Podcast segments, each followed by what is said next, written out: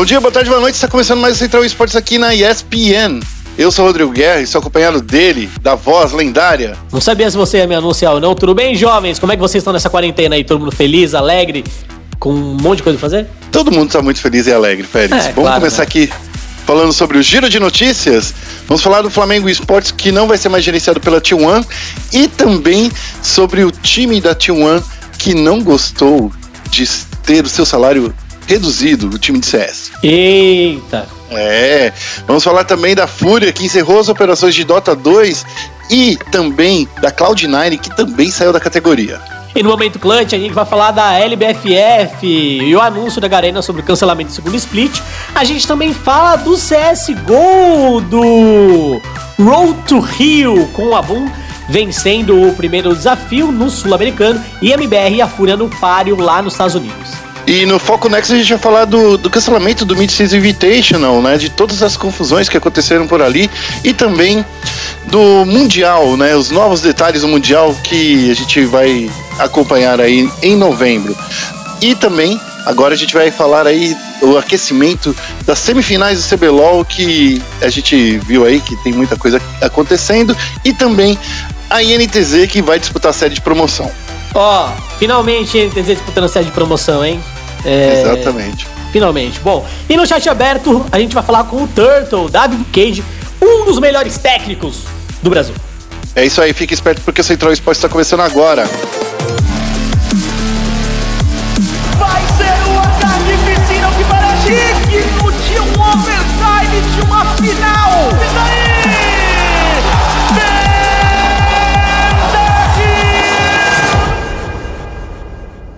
Começando aqui com o giro de notícias, vamos falar aí de todas as confusões envolvendo a T1. Na semana passada a gente é, noticiou a saída da organização da administração do Flamengo Esportes e nessa noite de segunda-feira ficamos sabendo também do time de Counter-Strike que não gostou de ter seus salários reduzidos. Mas vamos começar falando primeiro do Flamengo.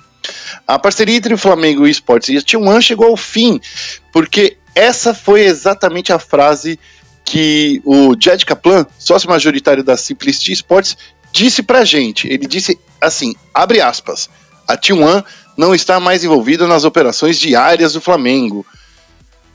Isso tudo aconteceu porque nós, do, do SPN Sports, ficamos sabendo que alguns salários de alguns jogadores foram atrasados. E quando a gente foi questionar a Simplicity, Jed Kaplan soltou exatamente essa frase que a gente disse agora uma coisa meio tensa, né? Ele disse ainda mais, tá? Ó, ab- ó, vou abrir a aba, a, aspas de Vai, novo, vai abrir a aba dele aí. Mais uma aba dele aqui, ó. E, ab- abri mais uma aspa aqui dele. Por causa da importância do projeto do Flamengo Esportes, fizemos mudança para que o gerenciamento do time seja consistente com os padrões e expectativas da nação flamenguista e a cultura da Simplicity. Nós entendemos completamente a responsabilidade e honra como responsáveis do Flamengo Esportes no CBLOL. A gente também procurou o Cacavel, que é o dono da T1. Ele declarou naquela ocasião o, que a responsabilidade financeira não era da T1, que ele sempre repassou o que era informação da, é, o que era determinação da Simplicity. Vou abrir aspas para o Cacavel aqui. No último mês, como é sabido publicamente por conta das situações geradas pelo Covid-19, a Simplicity realizou cortes no projeto do Flamengo Esportes, a fim de garantir sua sustentabilidade e, com isso, o escopo de atuação da T1 no projeto foi descontinuado, de modo que a Simplicity atua desde então sozinha na parte operacional. Conforme comunicado anteriormente, até meados de março a T1 vinha oferecendo apoio estrutural, logístico e operacional do projeto. Da mesma forma, a responsabilidade financeira do projeto em nenhum momento foi da T1, de modo que a empresa vinha apenas auxiliando a Simplicity na execução de pagamentos, enquanto a empresa americana não fixava as suas operações e contas bancárias no país. Nessa situação, o papel da T1 era de efetuar pagamentos seguindo os direcionamentos e prazo da Simplicity. É isso aí, está armada essa treta. Vamos conversar sobre isso primeiro, Félix. Olha, ó, olhando olhando que a gente teve acesso dos dois lados, vou ser bem honesto. Se as duas empresas elas possuem uma joint venture, né, elas têm laços de, de negócio, os dois irem a público falar sobre sem alinhar discurso já é totalmente errado, né? É, é o que eu acho. Então, assim, é, se no fim do dia de fato eles são parceiros ou sócios, isso daí já mostra que não é verídico, é só no papel. Inclusive, se o contrato, se eles têm contrato, né? É, esse contrato não deve ter nenhuma cláusula dizendo que nenhuma das partes pode ferir a imagem do projeto. Então deve ser um contrato bem amador da minha, pelo menos é a opinião que eu tenho. E honestamente, no fim do dia, assim, desde que o Flamengo é, mudou aí de gestão, saiu da Cursor, que era Go for It, é, e agora continuando Simplist, a gente já vem falando do distanciamento do, do Flamengo e esportes do próprio Flamengo, né, Guerra?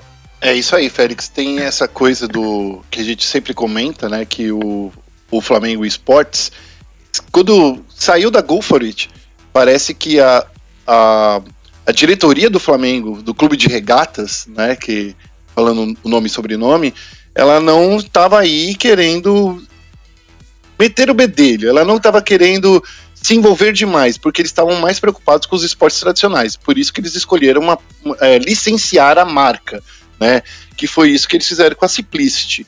Então, nesse caso, então assim, eu sinto que o Flamengo ele ele não quer saber de confusão. Inclusive, lembrando que pela, pela, pelo contrato que o, o Flamengo assinou com a Simplicity One, que é essa joint venture entre Simplicity e T1, diz que se o Flamengo é, se sentir lesado, ou se não, se certos requisitos não forem alcançados, o Flamengo pode rescindir esse contrato. Então, a Simplicity e a T1 na joint venture Simplicity One podem realmente perder esse contrato aí caso eles continuem batendo boca em público. É, honestamente, eu, eu nem sei se de fato alguém é, da diretoria do clube de regatas acompanha o, o CBLOL, acompanha aí o, o eSport. É fato que o Flamengo, a gente vai até falar, ele já está nas semifinais do, do CBLOL, o que é um ponto muito positivo, manteve ali a segunda colocação. É, é, um time que vem jogando muito bem, nas últimas rodadas passou por altos e baixos, mas é um time que, no geral, joga muito bem o CBLOL. É, então, acho que talvez o Flamengo importe muito mais o resultado nesse momento do que ingerências administrativas. E outra coisa que a gente tem que lembrar também é que a Riot Games anunciou que as franquias estão chegando dentro do nosso campeonato, dentro da nossa região, né? Então, quer queira, quer não, é, alguém aí ou alguns times vão ter que se arrumar para entrar dentro do sistema de franquias, certo? E, e, imagina, sei lá, você tá num sistema de franquia e aí é, você tá licenciando uma marca e a marca não quer mais que ela seja licenciada. Você vai ter que mudar o nome, sabe? É, então acho que o buraco é mais baixo aí pro próximo split também, não é só é, a Simplist falar que vai gerenciar melhor a situação e etc. É, agora a Simplicity vai, vai ter que abrir a sua próprio centro de treinamento aqui no Brasil, vai ter que abrir conta, vai ter que fazer o pagamento. E eu queria só lembrar que no frigir dos ovos, uma única coisa. A corda mais fraca, né, o lado mais é, fraco da corda, são os jogadores que tiveram seus salários atrasados. Né? Independente se foi T1, independente se foi Simplicity que pagou, pagou tarde. A informação que nós fomos lá atrás foi justamente por, por esse atraso de pagamentos né? Então é nesse caso que a gente tem que lembrar de novo. É os, os jogadores estavam com salários atrasados. Se isso mudou ou não, ainda não chegou na gente, mas a gente vai continuar acompanhando o caso. É, independente de quem de fato faça a parte administrativa, é bem o que você falou. Salários atrasados é problema de todo mundo, né? Exatamente. Agora, continuando sobre o tema da T1, tá? Porque assim, a gente já vem falando que a T1 tem passado aí por problemas financeiros faz algum tempo, né? E na noite dessa última segunda-feira, o Versus Esportes soltou uma, uma reportagem que explica mais, uma, mais um trecho dessa grande confusão que está acontecendo aí com, com a T1. Que eles disseram que os jogadores da, de Counter-Strike da T1 eles não estão satisfeitos com a redução de salário que eles tiveram. É, isso daí foi uma apuração por parte deles, né? Não tem nada de. É, não teve nenhuma resposta, nem por parte de jogador, nem por parte da Team One. E eles disseram ainda, o Versus, né? Diz ainda que o, a Team One pode ainda. É, essa, essa equipe, né, os cinco jogadores, podem ser divididos. O TRK e, os, e o Sky, eles já receberam propostas e estão analisando essas propostas. E aí, Félix, mais uma treta aí pro, pro senhor é, Alexandre Pérez? É, acho que. Putz, tá, tá complicado, né? É, e aí, assim, me, me corrija se eu estiver errado, tá, Guerra? Não quero também mostrar, sei lá, nenhuma desinformação nesse momento, porque a One, é, no, no passado, há uns três anos atrás, ela foi muito conhecida pela boa gestão do, do Cacavel, né? A gente tem que, tem que lembrar disso. Foi, depois da, da galera da MBR, foi o primeiro time de CSGO a ir pro exterior, né? Eles montaram gaming house lá fora. É, eles fizeram um projeto bem grande, bem amplo também, em, em termos de, de time, de equipe. E, e agora a T1 ela tá numa situação um tanto quanto ruim mesmo, né? É, eles ainda mantêm a Game House nos Estados Unidos, certo? Sim, mantém. É, é eles têm é. ainda uma Game House lá em Nevada. Isso, e, e, honestamente, assim, eu não vejo a Team One é, conquistando torneios relevantes, pelo menos é, nos últimos meses. Se. É que eu não tenho tão fácil aqui os dados de total earnings, né? Da, da Team One como time. Mas, na situação atual, é, eu acho de fato sim que tá dando um prejuízo muito antes dessa crise ter começado, né? É, e aí eu tô falando da crise de saúde, de saúde pública em relação a, ao coronavírus. É, então uma situação muito complexa, né? Uma situação muito complicada que, que eles estão vivendo. Quer queira, quer não, os torneios de, alguns torneios de CS pararam, os grandes ainda continuam, mas a frequência do número de torneios é claro que, que deu uma baixada não sou ali a pessoa que mexe no caixa da T1 e nem gostaria de ser, tá? Eu não acho que o corte dos salários seja seja uma saída benéfica, porque de fato pode gerar esse tipo de problema. E eu também não sei qual é o contrato dos jogadores, né? O quanto é esse salário, o quanto eles ganham de premiação. Então é, é muito complicado também dar uma visão mais interna disso. Ó, eu, eu abri aqui o site é, Esports Earnings, né? É, que ele não é um, um site 100% confiável, tá? Só para lembrar. Mas é, eles aqui juntam os campeonatos, o preço bruto dos, da distribuição de dinheiro em campeonatos. Em 2019, a T1 no CSGO recebeu 36 mil dólares. É, então. Você acha que 36 mil dólares dá para manter uma gaming house? É, em campeonatos, né? É, então.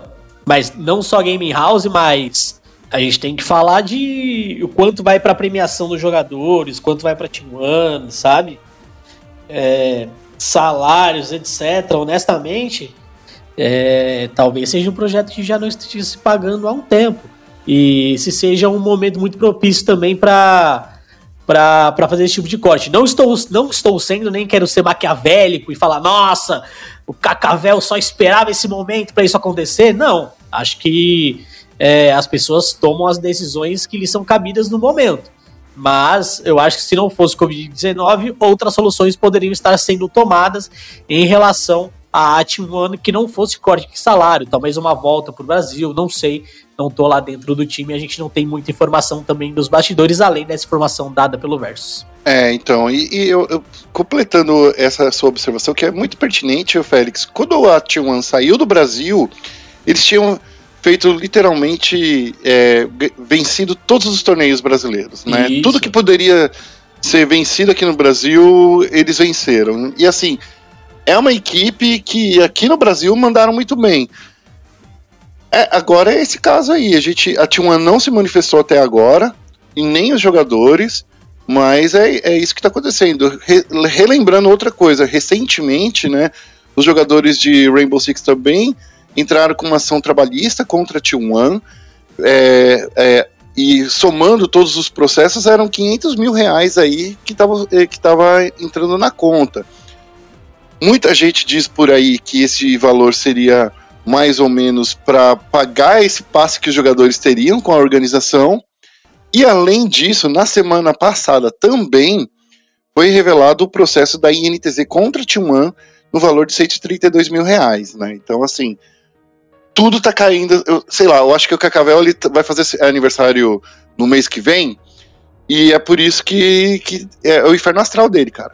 Só pode ser. É, eu honestamente. De novo aí, a gente tem diversas informações e quer queira que não, uma informação corrobora com a outra informação, mesmo as modalidades não sendo as mesmas, né?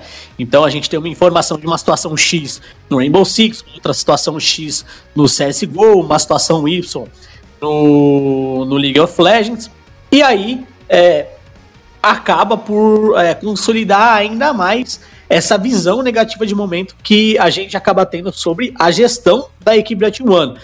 É, e de novo, acho que vale ressaltar que no passado a gente enaltecia a gestão do, do Cacavel, né?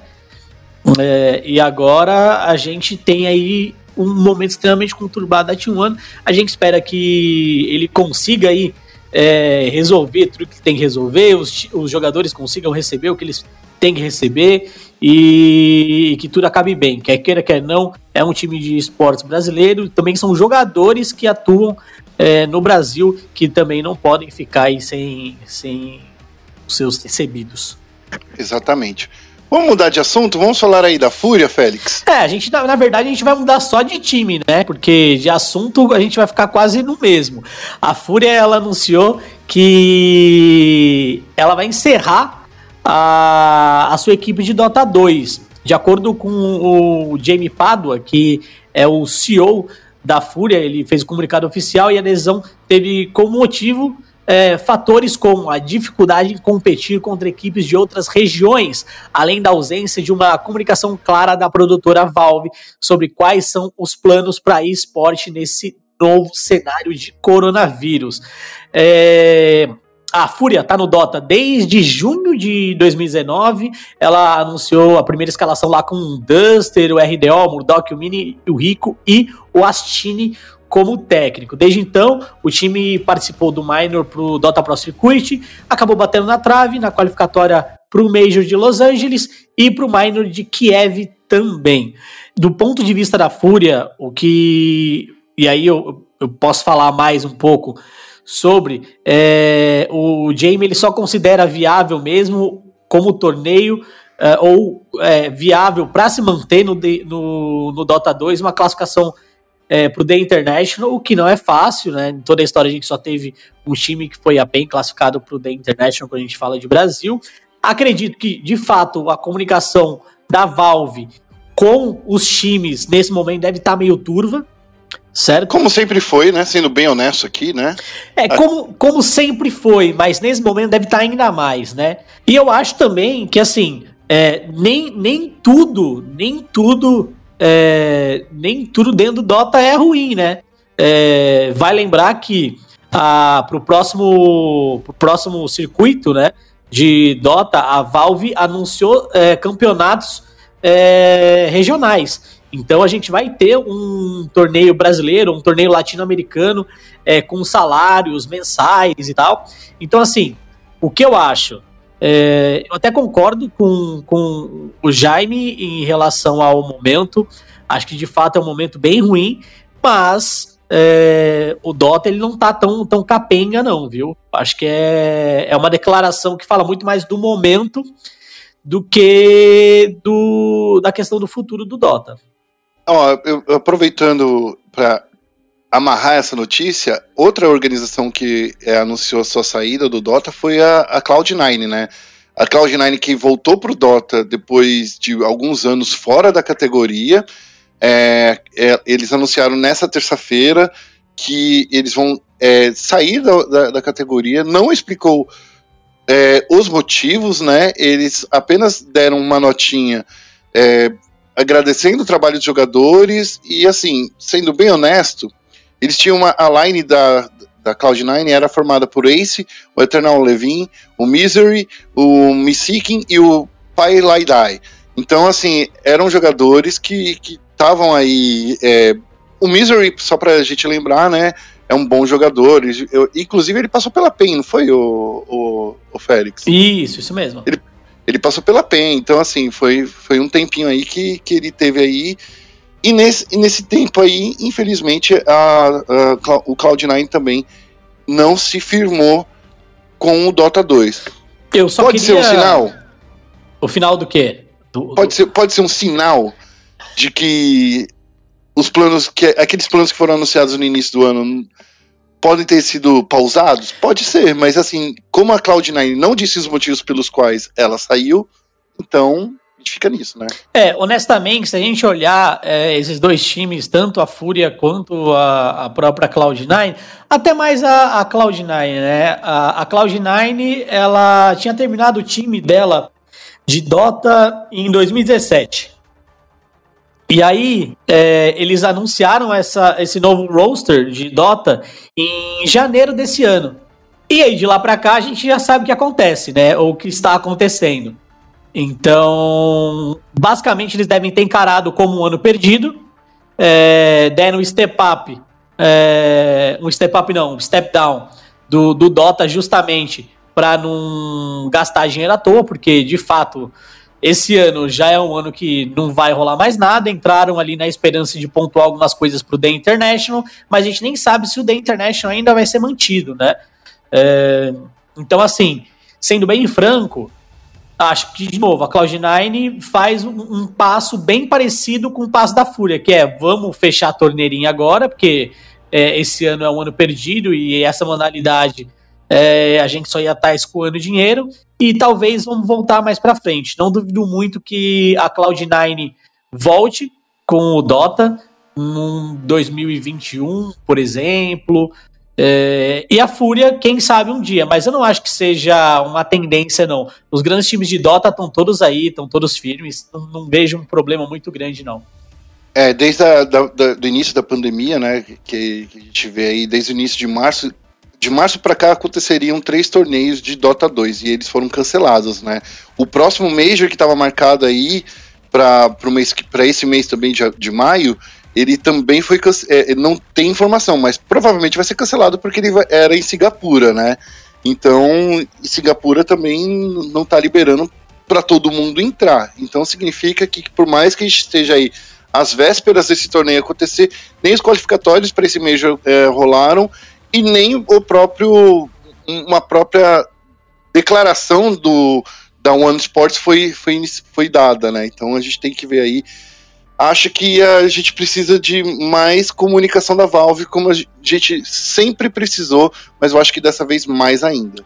É, eu só queria é, ressaltar também que ambos os times, tanto Fúria quanto Cloud9, jogaram a BTS Pro Series, que foi transmitida pelos canais ESPN. Você pôde acompanhar, terminou nesse fim de semana.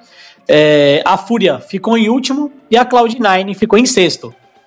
E então os dois times tiveram, um, honestamente, um desempenho abaixo do esperado. A Fúria, por exemplo, perdeu sete jogos, é, ficou 0-7 não, não tem nem o que dizer. E Será que eles já sabiam que isso ia acontecer e daí isso deu uma desmotivada, Félix? É, não sei. É, é bem possível. É como eu disse, esse ano, para os times que de fato não são grandes no Dota, é, é um ano perdido, né? É um ano perdido, totalmente. E em relação a essa incerteza do The International continuar ou não, de fato, talvez seja melhor fechar a torneirinha do que do que manter ela aberta. Mas, de novo, os times já não vinham bem, honestamente. É, a Cloud9 faz pouco tempo que voltou, a Fúria voltou, tem o Dota desde o, de junho do ano passado, mas mesmo assim não são times que estão tendo boas apresentações de maneira geral, né? É para se aí. manter. É. Triste notícia, e a gente vai encerrando assim o nosso giro de notícias. Vamos agora falar dos jogos de tiro. Vamos para um momento clutch. Ok, team, follow my.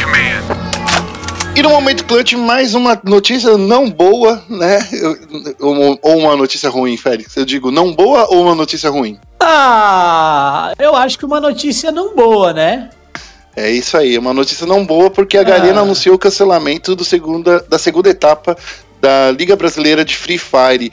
A notícia foi divulgada na quinta-feira da semana passada e dessa vez, né, esse cancelamento foi para as três divisões dessa etapa, a série A, B e C. O motivo, a gente, você já deve estar percebendo, caro ouvinte, que foi um novo coronavírus. O calendário estava fechado até o final do ano. Novo, e... novo já não é mais, né, Guerra? É que é novo porque é assim, né? Se, se fosse um neném, se fosse um neném, já estava engatinhando a criança. É, exatamente, já está engatinhando, é verdade, Félix. Tá certo. Segundo o comunicado, os eventos totalmente online vão ocupar essa agenda até o terceiro split, onde iniciaria o terceiro split. É, por exemplo, já está acontecendo o Mestre do Solo, o desafio contra o Squad, dos, é, o X1 das Crias e também o Rei do Solo. Ah, alguns desses torneios estão sendo transmitidos exclusivamente no Buia TV, que é o canal oficial da Garena. E aí a gente fica nessa daí, né, Félix? Eu fico pensando assim, porque a gente estava vendo a movimentação no, nas equipes, né? o level up saiu do Corinthians e foi para Vivo Cage, né? A Vivo Cage que estava formando aí um time que estava muito forte, né? A gente viu também a entrada do, de dois times de futebol, Vasco da Gama e do Remo, que anunciaram que ia entrar aí na, no, na competição. Então a gente vê que o cenário do, do Free Fire continua é, sendo aquecido, né? É, tem o, os times de futebol estão olhando muito para isso, o Cruzeiro, o Santos, o Corinthians, né, que está aí desde o início do cenário. Todos os times brasileiros aí de futebol estão olhando aí para o cenário, mas dessa vez eu acho que está complicado aí pro Free Fire. Não é um jogo que dá para você fazer online, eu acho, talvez, né, em times, que nem o CBLOL tá fazendo, né, Félix? É, eu acho muito difícil a gente pensar na infraestrutura necessária. É, no League of Legends, cada partida você tem 10 jogadores. No Free Fire, é, você tem quase 10 vezes mais que isso, né? É. é então é muito difícil. Imagina você é, tá jogando com quase 100 jogadores com conexão de internet variável, entendeu? É, é muita, muito complexo uma operação feita é, de casa, né? Uma operação, quer queira, quer não, feita em um estúdio que não é profissional para se operar 100 jogadores ali é, no mesmo jogo e dando as mesmas oportunidades para todo mundo. Então, de fato, eu acho que a melhor solução é sim é, você postergar, cancelar agora para voltar depois, ou até mesmo acabar cancelando aí a, o segundo split, voltando direto no terceiro, né? É, vamos ver aí o que o futuro nos reserva em relação à Liga Brasileira de Free Fire. É, lembrando que é só a Série C, né, ela já tem mais de mil participantes, né? É, então, realmente fica muito complicado você organizar um torneio desse, é, desse tamanho, só com pessoas jogando de casa. Tudo bem que na Série C todo mundo já joga de casa, né? Os únicos torneios que seriam realizados lá nos estúdios da, da, da, ah. da Garena seria a série A e B. Mas guerra, série... mas guerra, desculpa te interromper, mas aí, meu parceiro, é igual futebol, entendeu? A galera da terceira divisão tem que jogar no campo batido de terra, sabe? A galera tem que jogar no terrão ali, na fazendinha. Aí se vai galgando espaço. Aí, pô, você chega numa segunda divisão, na primeira divisão tem que estar tá tinindo o negócio, né? Sim, tem que estar tá tinindo, tem que estar tá tudo 100% redondo, né? E não é isso que a gente está vendo aí que está acontecendo. Vamos para a próxima notícia, Félix. Vamos falar aí da Boom, ou como eu chamo carinhosamente, os ex-MIBR. Ex? Que eles venceram aí. Os, os ex-MIBR, que tem dois ali, né? Que tem o, o Boltz e tem o Phelps, né? É, é, no geral, a gente vai falar do Road to Rio tá? Para quem tá por fora aí do que tá acontecendo no cenário de Counter-Strike, a gente teria um Major agora no meio do ano no Rio de Janeiro e a gente não vai mais ter esse Major no Rio de Janeiro. Anualmente existem dois Majors de CS, mas esse ano, devido o novo coronavírus, né, que já tá quase engatinhando, a gente só vai ter um grande Major no fim do ano, que vai acontecer no Rio de Janeiro, e aí a Valve teve que fazer uma outra, junto com a ESL, né, teve que fazer um outro tipo de qualificatória, e esse outro tipo de qualificatória é o Road to Rio, e esse Road to Rio, ele acontece na América do Sul, acontece na América do Norte, na Europa e na Ásia, também. A gente vai começar falando da Boom, que jogou o primeiro desafio do Road to Rio aqui na América Latina. É isso mesmo, né, Guerra? Tô certinho, falei besteira, não, é, né? até agora 100% certo. É nós, meu cachorro. Então, domingo aconteceu aí o, o Road to Rio e esse foi o primeiro qualificatório rumo ao Major aqui para América Latina e na adesão a Boom se sagrou campeã diante da Isurus, os nossos colegas hermanitos argentinos, numa vitória por 2 a 0. De modo geral, o Abum acho que foi bem superior, né? Não só pelo placar de 2 a 0, mas primeiro na Nuke, ela conseguiu uma vitória de por 16 a, a 6 e depois de virada meteu um 22 a 19 na Mirge na segunda prorrogação. Ou seja, os caras fizeram muito bem ali para cima dos argentinos. Destaques da série. Mas vamos dar o destaque aí pro Yel, pro Phelps e pro Boltz também, como a Evelyn colocou aqui no nosso roteiro. E além da classificação, além do título, desculpa, sul-americano, a Boom levou 1.600 pontos para casa, tendo em vista que o Road to Rio ele funciona como um grande ranking que você precisa pontuar para se classificar. E eles também levaram 6 mil reais. 6 mil dólares. Ah, Félix. nossa, é dólares, desculpa. É dólar. Desculpa. Agora, 6 mil dólares já vale 5 milhões de reais. É, agora, imagina, por exemplo, pô, imagina se a T1 estivesse jogando no Brasil. já estaria aí com uma grana, né? Não que eles fossem vencer, né? Não, mas, mas ó, só o quarto lugar leva mil dólares ali, cara. É, então. O terceiro lugar leva mil dólares, milão. Pô, já é uma graninha. É. Já dá pra pagar a conta do mês aí da, da GH. Você é doido. A gente também teve outros participantes aí na, na competição. A gente teve a Imperials que ficou é, com a terceira colocação. É, acabou levando mil dólares e 1.400 pontos. E a Red Kennedy Calunga foi a última colocada dessa divisão sem vencer nenhuma partida. Vai lembrar que quem joga no, na, na Red Kennedy Calunga é o nosso querido FNX, é o astro da, da equipe, né? E é o cara que, que sem, sem, sem o, o FNX sem Major, né? É, sem. É, é. Cara, o pior, então, o pior, o pior que, por enquanto, isso é a total verdade. É verdade, é verdade. Até agora, nenhum time brasileiro levou o Major sem o FNX. Pelo menos assim na organização, né? Estando aí é. perto da organização. É, é isso aí. Do, doideira demais.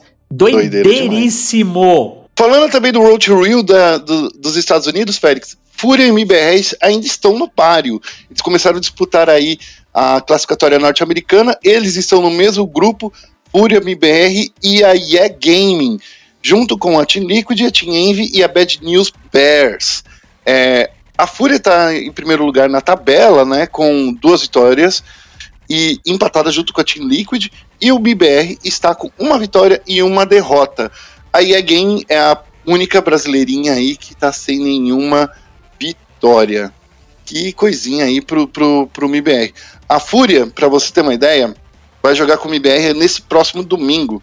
E todo mundo tá esperando esse clássico brasileiro aí.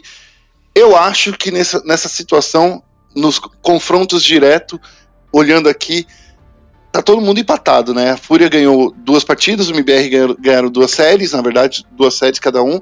Esse vai ser a série de, de desempate, Félix. É, vai lembrar também que dia 28 a gente tem jogo, dia 29 a gente tem jogo, dia 30 e dia 1 também, além do dia 2. E a MBR joga contra a Bad News Bears no dia 1 ah, não, no dia 29 e contra a Team Envy no dia 1 Já a Fúria enfrenta a IE no dia 29 e no dia 1 ela enfrenta a Team Liquid.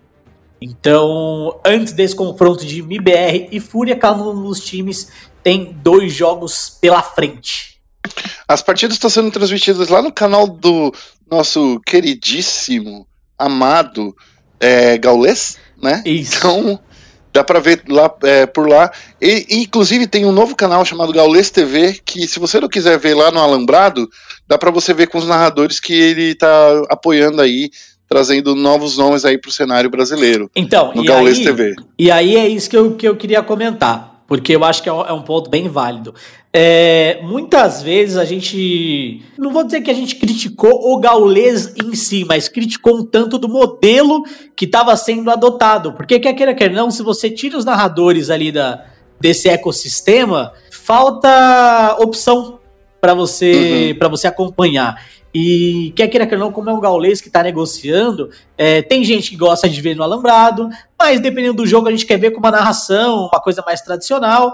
É, então acho que é uma iniciativa legal do gaulês aí, tá ajudando a galera também a não só se revelar como narradores ou apoiando narradores que já existem, mas também dando, dando mais opção pra galera que, né, Alambrado é legal, eu gosto muito do Alambrado, acho muito maneiro, mas às vezes eu quero ver uma narraçãozinha mais tradiça, sabe?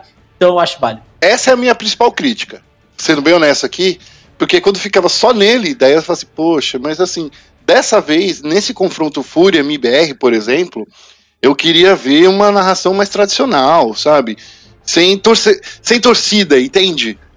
Não que. Porque ele torce para os dois times. Mas assim, mas eu queria que fosse, sabe, narrando as, as jogadas, falando das entradas. É, é, pelo menos eu, eu prefiro. Eu acho que eu sou velho, é por isso que eu sou velho e é por isso que eu reclamo. É. Porque é ah, velho que reclama. Eu acho, né? que Mas, tem, enfim. eu acho que tem muito a ver com o mood, né?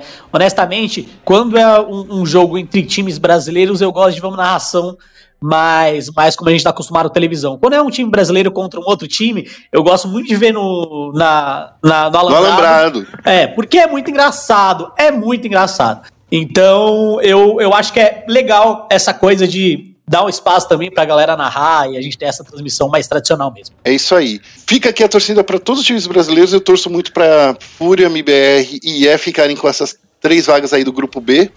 Vamos torcer, né? A IE ainda precisa se mostrar muito. Só para você ter uma ideia, a IE está com um saldo de mapas negativo de 43.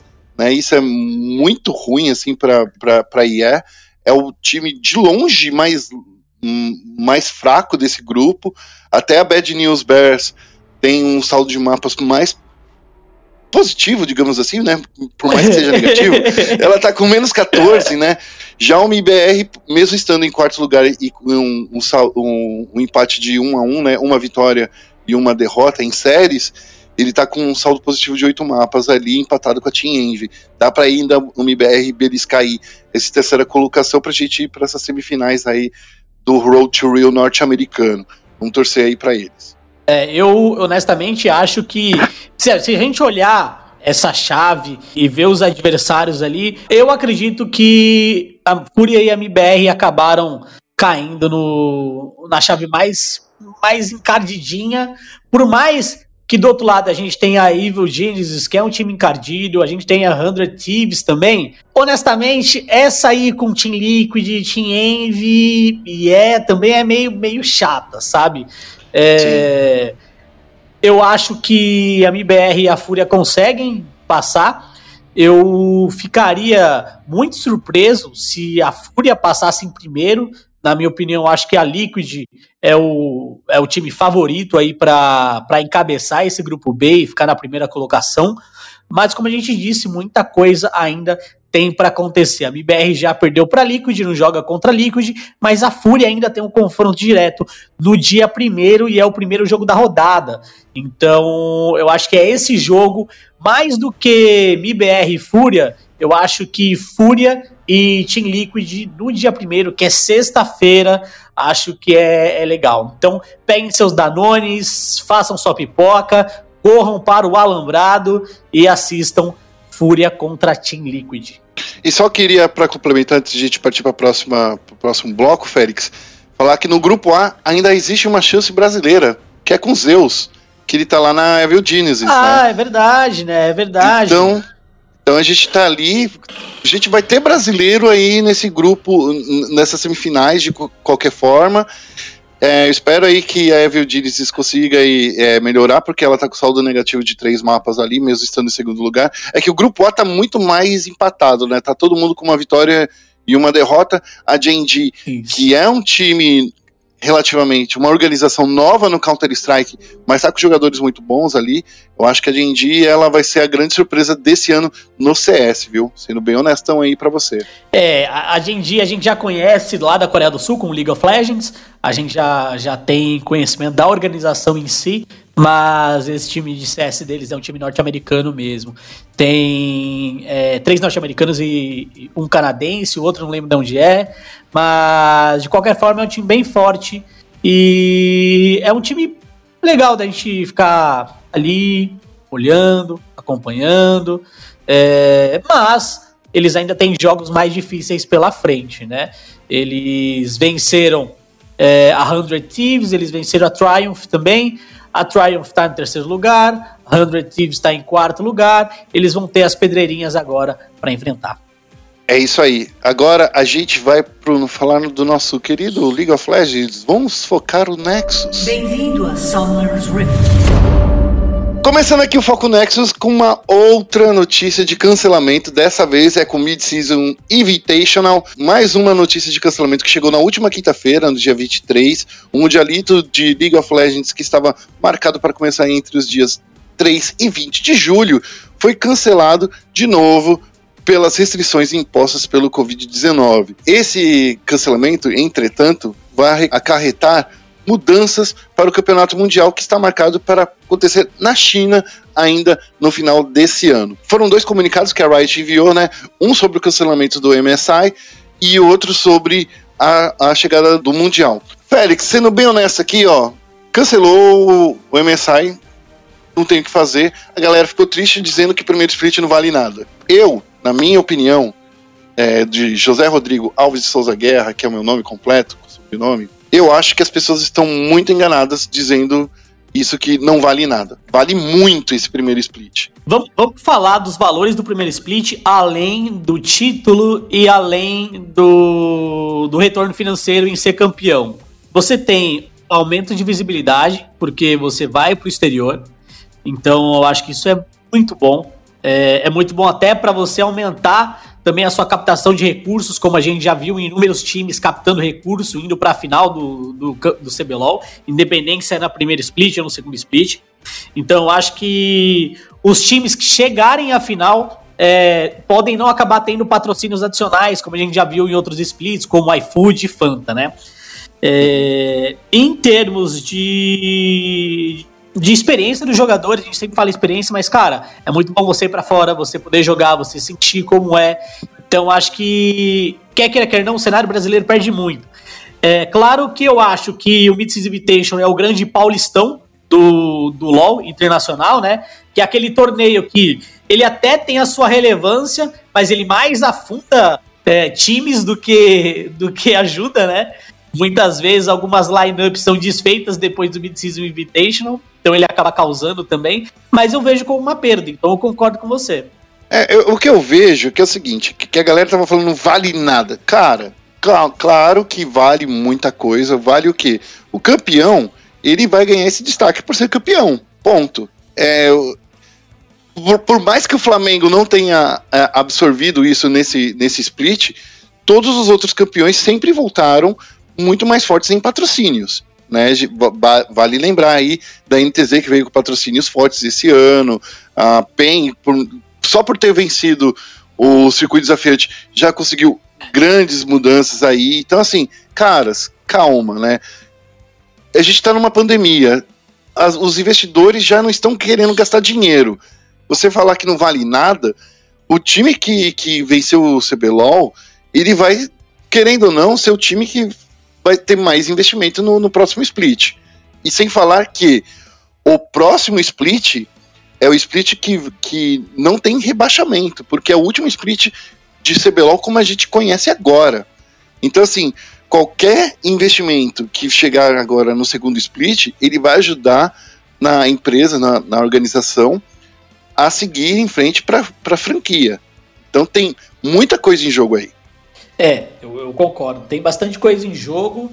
E uma coisa que eu também acho é que o, o, o brasileiro nunca deu o devido valor ao Mid-Season Invitation, porque a gente não, não conseguiu aproveitar ainda o que de fato ele vale. Se algum time brasileiro tivesse um desempenho melhor, é, esse time poderia se classificar para o Mundial já. E aí a gente teria o, o time do segundo vencedor do segundo split se eu não me engano, o segundo colocado, segundo split, no caso, indo para a fase de entrada e o campeão indo pro, pro direto pro grupos, não é, Guerra? Alguma coisa assim? É, você já. É, você consegue passar para a fase de grupos, você consegue mandar duas equipes no próximo split. É. As duas vão para a fase de entrada.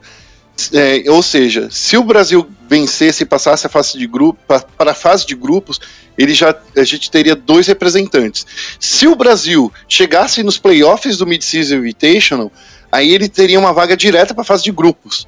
É, entendeu? Então, acho que a gente nunca a gente nunca conseguiu aproveitar ao máximo de fato o benefício que o Mid-Season Invitational poderia dar pra, pra gente. Então, eu acho que a gente subestima o Mid-Season Invitational por isso.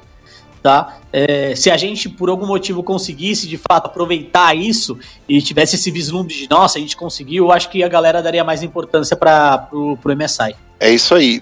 Aproveitando que a gente está falando aí sobre os torneios regionais aí da, da Riot, por, por causa dessa mudança que não vai acontecer o Mid-Season Invitational, a Riot anunciou é, certas mudanças. As principais mudanças foi nos CIDs, né?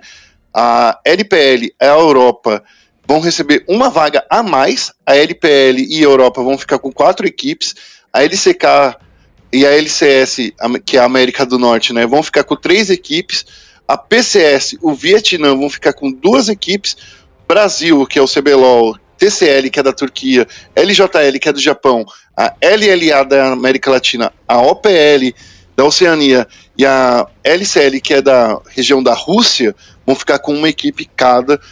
E segundo a Riot, a, o Vietnã vai receber essa vaga extra, porque, abre aspas, historicamente a região mais forte das que costumam receber apenas uma vaga, e eles receberam essa cabeça de chave nos últimos dois anos.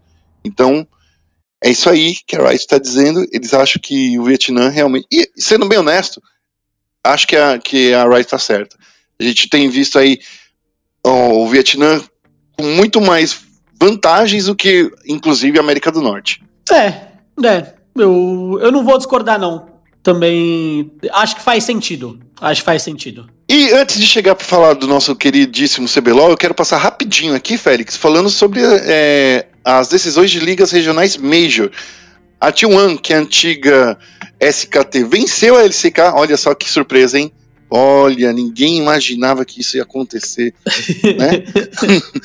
Caramba, ó, foi um 3 a 0 né, é, é, em cima da Genji. A T1 enfrentou a Genji no último sábado. Foi um 3 a 0 bem bonito. E na LPL, que é a liga chinesa, rolaram as grandes as grandes semifinais.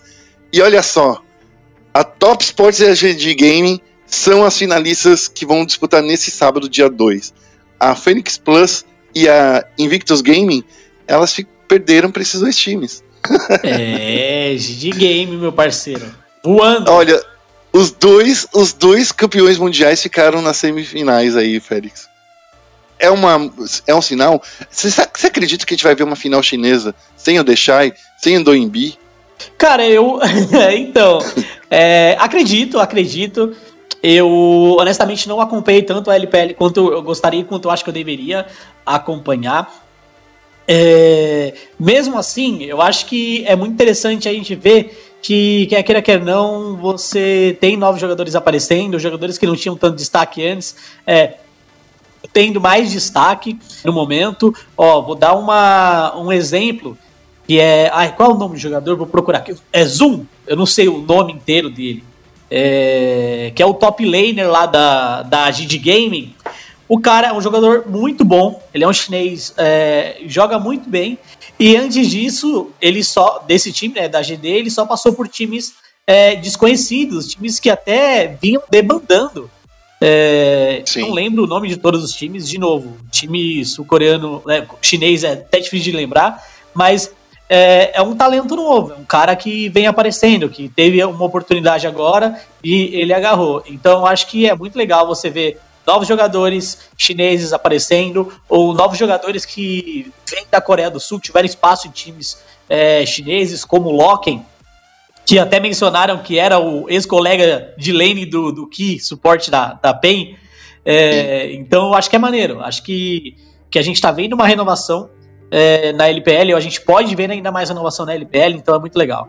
Falando de a melhor liga do mundo, vamos falar do CBLOL então. Primeira a fase regular né, da, do CBLOL chegou ao fim também nesse final de semana.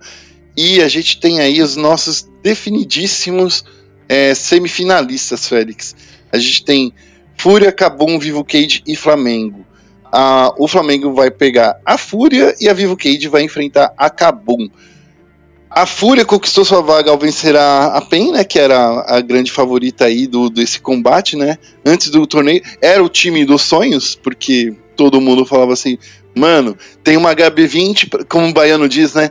Tem uma HB20 na, é, é, de cada coreano aí na, na, na, Ah, na- na- eu- no office da Coreia, da, ah, da PEN. eu vou mandar real pra você. Eu acho que eu nunca achei que era, foi, era o Dream Team aí, não, viu? Ah, mano, BRTT, Ah, é que. É que melhor jogador brasileiro Não. em atuação. guerra, mas é uma- a, culpa, a culpa disso é da imprensa.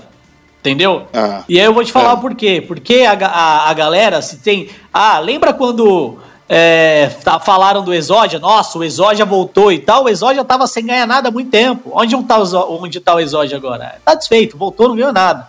A galera cansa de falar Dream Team, Dream Team, Dream Team, mas é, só olha os jogadores em termos de papel, não olha o que eles vêm conquistando, onde eles vêm jogando. Você traz dois coreanos, bota o BRTT, não é um Dream Team. O Yang Ah, não vem, o Yang, por mais que seja um bom jogador, cara, quanto tempo faz que ele não, não leva um time pro um título? O, o Tinoz, por mais que eu ache ele Ah, não. fantástico e tenha jogado muito bem nessa reta final Ah, também. não. É, Não vou deixar. ah, cara, é, é resultado, é resultado, Guerra. Quando foi a última vez que chegou numa final do CBLOL? Não, assim, eu, eu tenho que defender muito o Tinoz. O Tinoz foi o melhor mid laner desse, desse split. Tudo bem. O Tinoz tá, Eu concordo. é que o peso, assim, ó, sendo bem honesto, é que não, não dá pra carregar, cara. Não dá, não dá. Ó, sendo bem honesto, o que ele veio com bastante, com bastante hype, porque ele jogou. Horrível, e ele é horrível. Ele jogou na, na, na LCK. Todo mundo falando assim, pô, o cara não, não é que ele jogou o, o torneio, a Caspa Cup, sabe? Ele jogou a LCK, a LCK mesmo. Tipo assim, onde tem os melhores jogadores da Coreia. Só que, aí eu falo com você, qual o problema dele ter jogado na LCK? Dele ter jogado a LCK.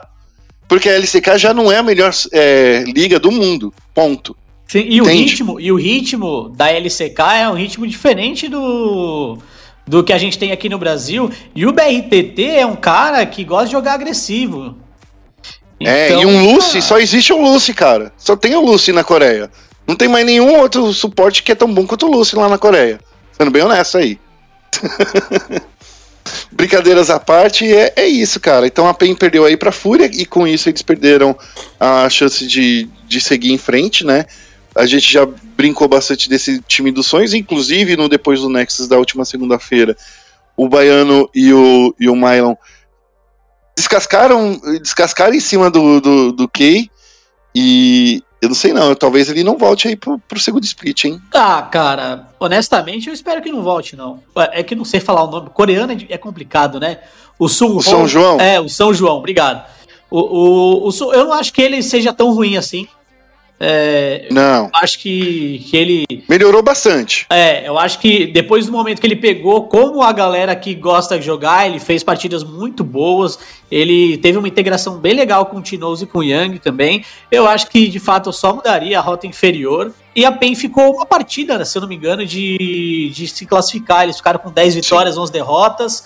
Perderam ali, cara. A, a derrota pra Fúria foi a derrota que tirou eles da, do playoff no fim de semana.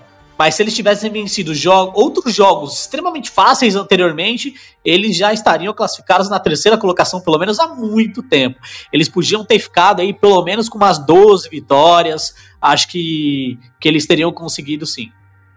Se a, se a PEN tivesse é, pego a Kabum na época da, da Kabum que, que tava vacilando, na época que era o Kaki como o, o técnico deles, é, e não tivesse pedido aquela partida para Kabum naquela ocasião, a PEN poderia estar no lugar da Kabum, você acredita? Sim. Agora, o que falando em Cabo, né? é, e, na verdade, falando do terceiro e quarto colocados, né? Terceiro colocado a Fúria, quarto colocado a Cabum. A Fúria eu não esperava que fosse chegar. Confesso que eu não esperava nem um pouco. Acreditava que era um, um time para pegar uma quarta colocação chorada, uma quinta colocação, mas ver eles ali em terceiro, é, eu fiquei surpreendido, fiquei surpreso. Acho que o N e o Minerva foram os dois motores dessa equipe, jogaram muito Ah, bem. nessa reta final alternativa também mostrou que por que, que ganha em euro, né? É, justo, justo, justo.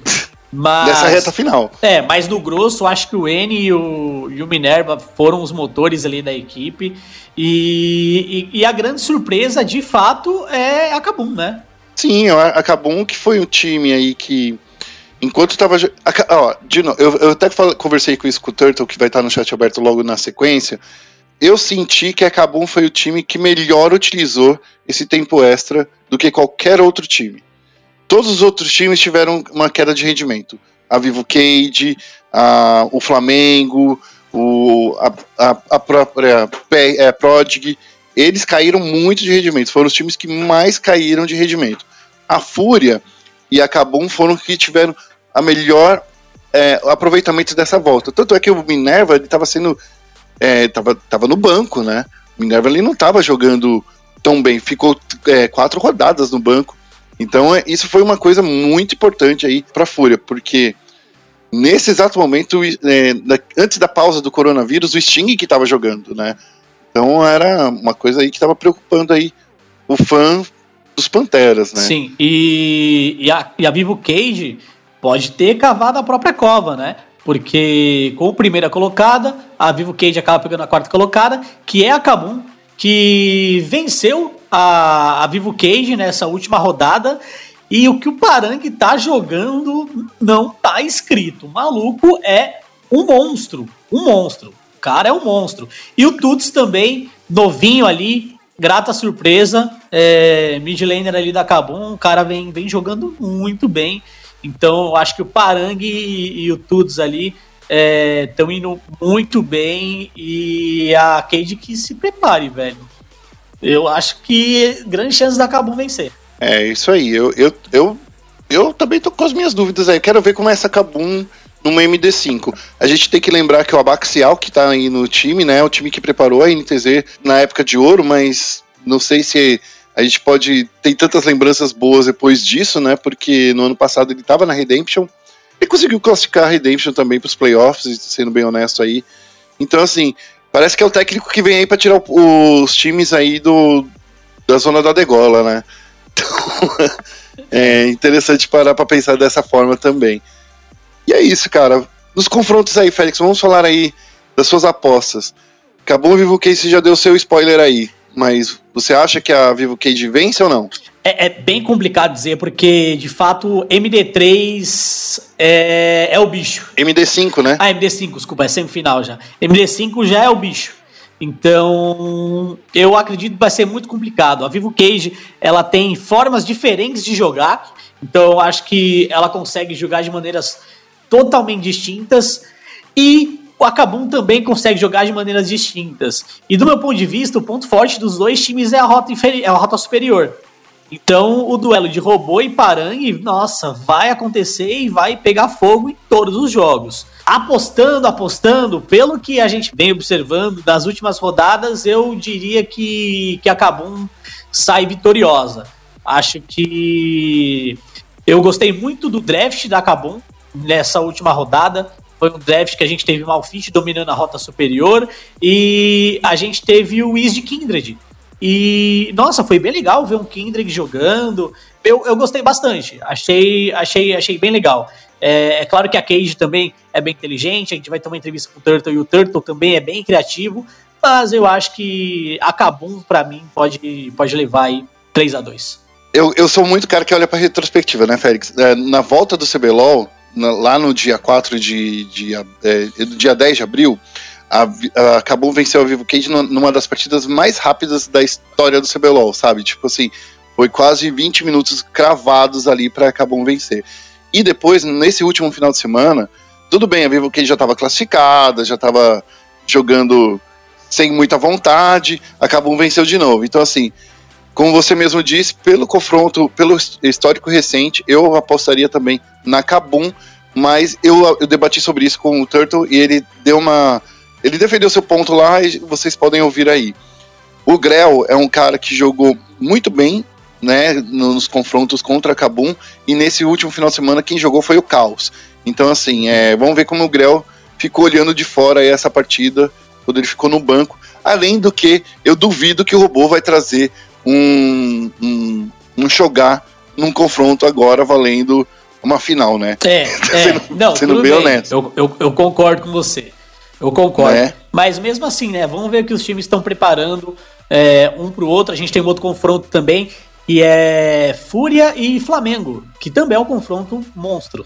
Exatamente. A Fúria, inclusive, sendo usando aqui as palavras do querido Ericão, que já é quase é, participante direto aqui do, do, do, do Central Esportes, o Flamengo já é freguês da Fúria. né? Desde a época da IDM. Lembrando que quem, quem os dois subiram juntos, né? Os dois times subiram juntos pro, pro CBLOL.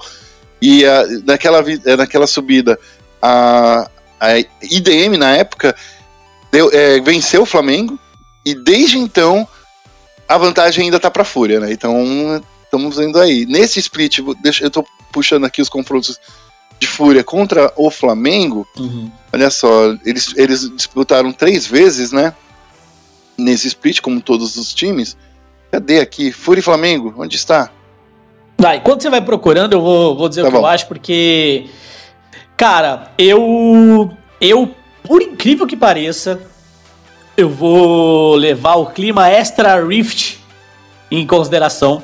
E por mais que eu sei que não afete tanto acho que a falta do Lucy vai ser complicado. O Jojo ele tem uma forma diferente de jogar que a gente vem vendo na, nas últimas semanas. E por mais que eu não acho que o Jojo seja um, um, mau jogador, acho que muito pelo contrário. Mas eu acho que, que a Fúria ela vem ela vem com um leque de possibilidades maior para esse jogo contra, contra o Flamengo as chances da Fúria é, vencer, claro, são menores no, de maneira geral do que o Flamengo. Então, se eu fosse apostar no óbvio, eu iria de Flamengo mesmo. Mas eu acho que dessa vez eu vou arriscar e vou, vou apostar na Fúria. É, um 3 a 2 aí para cima do Flamengo, surpreendendo todo mundo. E para mim a final seria Cabum e Fúria. É, seria uma boa. É, essa é a final que eu imagino, sabia? É, seria uma final inédita, né? É, eu, eu, imagino aí que é, que é a final que eu imagino. Porque assim, ó, o Flamengo enfrentou a Fúria na primeira etapa, né? Na primeira. Antes da primeira pausa. E a, a Fúria é, venceu o Flamengo naquela primeira pausa. Na segunda pausa, antes da segunda pausa, a, o Flamengo venceu a Fúria. E agora, né, né, depois do, do retorno do CBLOL, já sem o Lucy, o Flamengo venceu a Fúria. Porém, eu acho que é uma Fúria que cresceu muito, né, principalmente na última semana. Eu acho que dá pra, dá pra tornar esse caldo aí. Eu também aposto com você, Félix. Eu acho que vai dar Fúria e Cabum nessa grande final, que são os times que mais cresceram, na minha opinião, desde a volta do CBLOL, desde essa pausa do coronavírus. Eu acho que esse é o grande confronto que a gente vai ver aí. É, lembrando, quais são as datas da semifinal, Guerra, por favor? É, nesse sábado e domingo, Vivo Quente enfrenta a Cabum a partir da uma hora nos canais oficiais da Riot. E no domingo, também a, a, partir da uma hora, a Fúria enfrenta o Flamengo. Quer dizer, o Flamengo enfrenta a Fúria porque o Flamengo é o mandante, né? Então é isso aí. Isso. E a gente lembra também que a Redemption, ela já tá rebaixada. Sim. E a gente tem... Foi rebaixada semana passada, inclusive, né? Isso. E aí a gente tem a série de promoção. É... Na série de promoção, o que acontece? Não tem mais aquela coisa de escada para baixo. Então, o segundo colocado do circuito desafiante enfrenta a INTZ. Tá? Então não tem PRG contra PEN e o perdedor enfrenta a INTZ e depois aquela aquela lenga-lenga toda. Não. Uh, o segundo colocado da final do circuito desafiante enfrenta a INTZ e aí os times vão é, disputar a vaga para o próximo split. Ainda sim tem rebaixamento nesse split e o próximo split também é, tem rebaixamento normal, mesmo com as franquias entrando é, no ano de 2021, né? Que é quando a Riot anunciou. Talvez existam mudanças, né? A gente não teve nenhum comunicado sobre é, a manutenção dessa data em relação à implementação das franquias no, no CBLOL. Então a gente fica aguardando mais informações. Por enquanto, as franquias acontecem ainda no ano que vem. Se vocês ouviram aí o chat aberto da semana passada com o Juká, ele já prometeu aqui pra gente que vai, que vai caso a Falcão entre aí no CBLOL, ele vai explicar pra gente como ele fez esse planejamento, porque vai ser o segundo planejamento que ele fez sobre uma equipe de franquia. A primeira vez foi na, na tentativa da Bigode Jackals, quando tentou entrar na LCS, e agora ele está aí com a Falcão é, fazendo já esse planejamento, ele já explicou tudo é, direitinho. Se você perdeu o podcast da semana passada, ouve lá que o papo com o Jucá foi muito esclarecedor. É, Félix, eu acho que a gente vai terminando por aqui, né? Essa parte noticiosa barra comentada do, de tudo que aconteceu. Uma hora e onze minutos de bruto aqui. o, Nossa, você é doido. O Marcel vai ficar feliz. Obrigado aí, Marcel, por você ter ouvido a gente até agora. Obrigado a vocês, nossos queridos ouvintes. Agora a gente ainda tem mais um pouquinho de Central Esportes. Tem um papo que eu bati com o Turtle. Fique esperto porque tá chegando aí o chat aberto. Mas antes disso, Félix, como as pessoas te encontram nas redes sociais? Ó, oh, no Twitter, arroba FeuFélix. Estamos lá para quando vocês quiserem, para conversar, debater e dar opiniões sempre sinceras para vocês, seus lindos. É isso aí. Eu sou o arroba guerra. Não, eu já vou avisando aqui, se você é, acompanha a ESPN Esportes nas nossas redes sociais, é ESPN Esportes BR, tanto no Twitter quanto no Facebook. Vamos lá, que agora vai pro chat aberto. E aí, galera do Central Esportes, estamos aqui no chat aberto e o programa de hoje a gente vai falar com o Gabriel Peixoto, o Turtle. E aí, Turtle? E aí, rapaziada, e aí, Guerra? Bom dia, boa tarde, boa noite, independente da hora que você está ouvindo aí. E é isso, vamos falar da minha vida. Falar um pouco da sua vida, mas é claro que a gente vai falar aí com bastante, é, como posso dizer, detalhes aí desse split aí de vocês na, da Vivo Cage, né, Turtle? Turtle que é o técnico.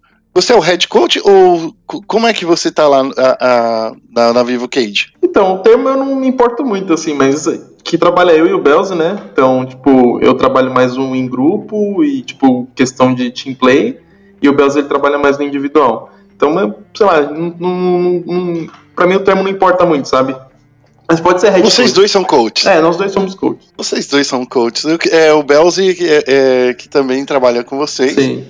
é um dos caras aí que a gente diz que é, apareceu aí no cenário e de repente se tornou estrela. Uhum. Mas eu acho que mais estrela de todos é você, Gabriel. eu não diria isso. Eu diria mais que nossos trabalhos se complementam, assim. Eu não sou maior, assim. Eu vou te falar por, por que, que eu acho isso. Porque teve uma época que você era muito criticado por só jogar de Sejuani, olha só. isso é meme ou era de verdade coisa sua? É aquele meme com fundo de verdade. Não era que eu só jogava de Sejuani, é que quando eu joguei de Sejuani eu errei todas as ults na final lá e aí foi muito feio mesmo. Mas eu gostei do meme porque me ajudou bastante na minha carreira. Vamos lá, ô Turtle, antes da gente começar a falar dessa escalada aí da, da, da Vivo Cage nesse, nesse split, eu queria que você me falasse um pouco aí do início da sua carreira. Eu tô olhando aqui no, no Wiki uhum. que você começou no time AWP. Foi.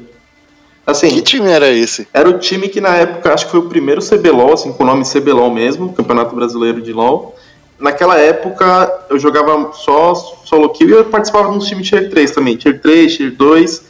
Só que como eu peguei top 2 na, na Ranked, eu jogava só de Lee Sin, eu era mono Lee Sin, e aí eu consegui pegar o top 2. E aí o Yetis, na época, ele era um streamer muito famoso naquela época, hoje em dia ele ainda é, mas ele era o mais bombado naquela época. E aí ele foi ele lá. Ele era o Yoda da época. Ele era o Yoda da época. E aí ele foi lá e me chamou para esse time da, da Team WP. E foi aí que começou a minha carreira no Tier 1 que eu joguei meu primeiro CBLOL, o meu primeiro campeonato era presencial até, e eu fui lá pra. Acho que foi. Floripa, acho que foi Floripa.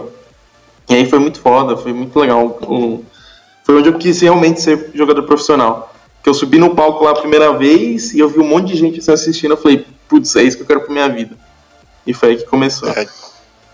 E aí que começou e não, voltou, e não largou mais, não, né? Não, o... não troca por mais. nada a gente precisa falar ainda um pouquinho que você passou também por outras organizações muito legais, né? Tipo a J-Ob, quem não conhece, é, tava aí, é, era uma outra loja de informática. Sim. CBLOL foi, foi tomado por muitas lojas de informática. foi. Você já passou pela Cage, inclusive, antes de você ser técnico agora? Sim, como, como jogador. Você foi como jogador, né? Naquela época foi 2015, 2016. Primeiro split, né? De 2016, né? Sim. O que você lembra dessa época aí da Cade quando você passou lá pela primeira vez? Cara, quando entrei na Cade, foi a primeira vez que eu fiz um bootcamp. É... Acho que foi a primeira e única, na real. Eu, fui, eu fiz um bootcamp na Europa. Assim que eu entrei na, na Cade, a gente, eu fiz o tryout lá, todo mundo gostou de mim. E a gente já se programou para viajar para Europa para fazer um bootcamp para todo mundo voltar melhor pro split, quando o split começar. E, cara, foi tipo, foram 30 dias, assim, foi uma experiência muito foda, foi muito boa, só que ao mesmo tempo foi muito frustrante, assim, porque, não sei se todo mundo sabe, mas bootcamp ele te cansa muito, ele te exausta muito, principalmente mentalmente. A gente chegou lá, as nossas duas primeiras semanas a gente só perdeu, todos os jogos, todos os treinos a gente só perdia. Então imagine o clima que fica, né, todo mundo perdendo, fica muito pesado, e aí depois a gente começou a conversar, a gente conversava bastante começou a, a, a ganhar alguns treinos, aprender o que estava rolando lá, lá fora. E, e mesmo assim, a gente passou ano novo lá, a gente tipo, abriu mão de Natal, ano novo com a família, para se dedicar a esse tempo. E assim, foi uma experiência muito, muito boa. E, e a gente chegou, voltou, voltou pro, pro CBLOL. E assim, tipo, a gente começou mais ou menos, mais ou menos, e e aí depois a gente começou a se, se encaixar a gente conseguiu chegar na final. Então foi o primeiro split que eu fiz um bootcamp e a gente chegou na final no mesmo split. Infelizmente a gente perdeu e foi daí que surgiu o meme da Sejuani. Mas foi assim, um dos melhores splits que eu tive como jogador. Você acha que, que valeu a pena, eh, então, no, no frigir dos ovos, esse, todo esse esforço aí valeu a pena de você ficar longe da família, é, de estar junto com o time justamente todo esse tempo? Você acha que valeu? É, com certeza valeu, porque eu não era ninguém, entre aspas, porque meu nome ainda não era conhecido.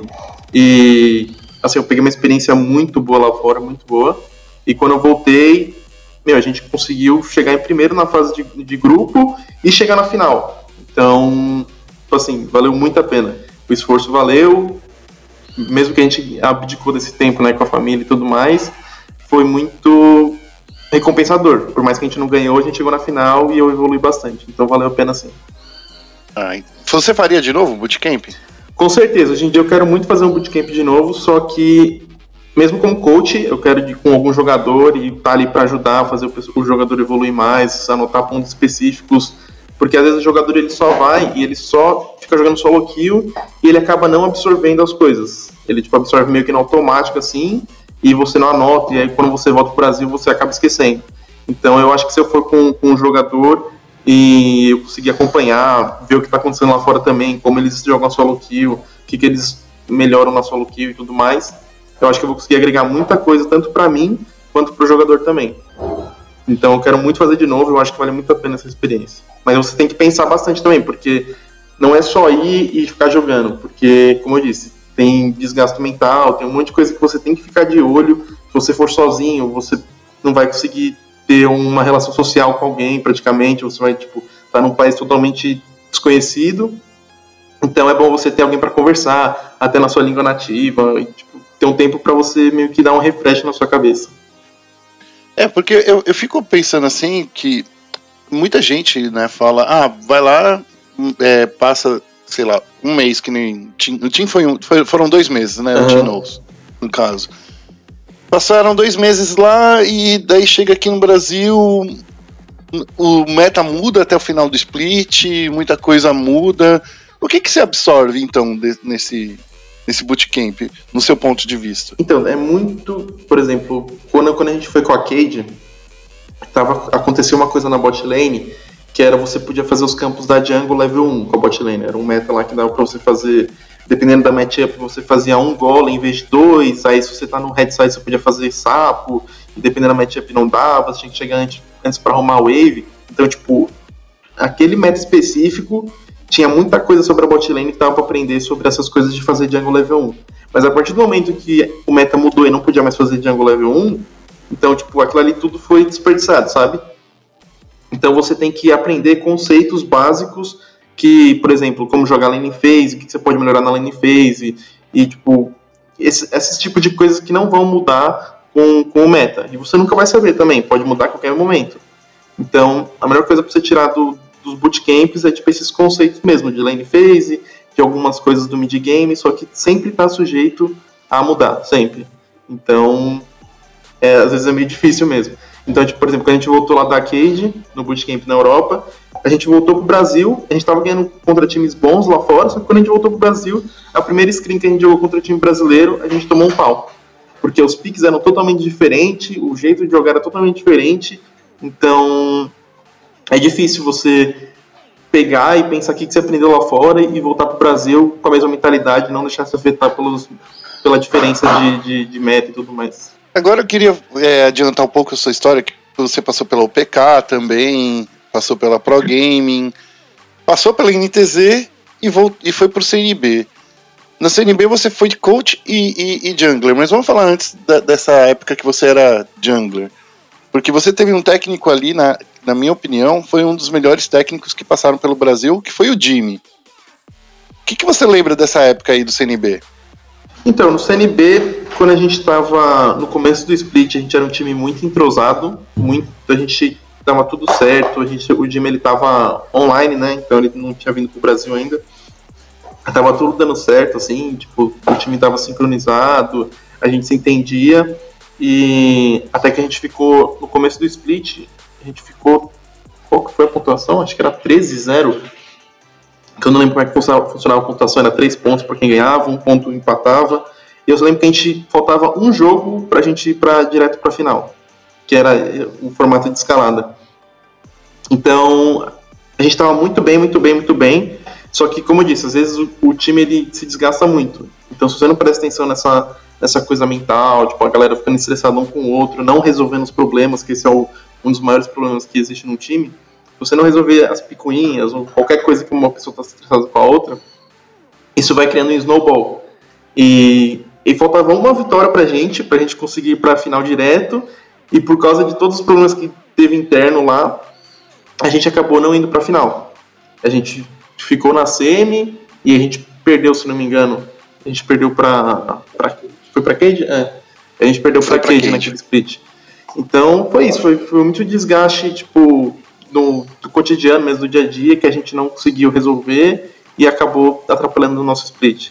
E trabalhar com o Jimmy, o Jimmy é muito bom mesmo, ele tipo, ajudava bastante, só que por causa desses conflitos assim, é, acabou, tipo, ninguém conseguia trabalhar, sabe?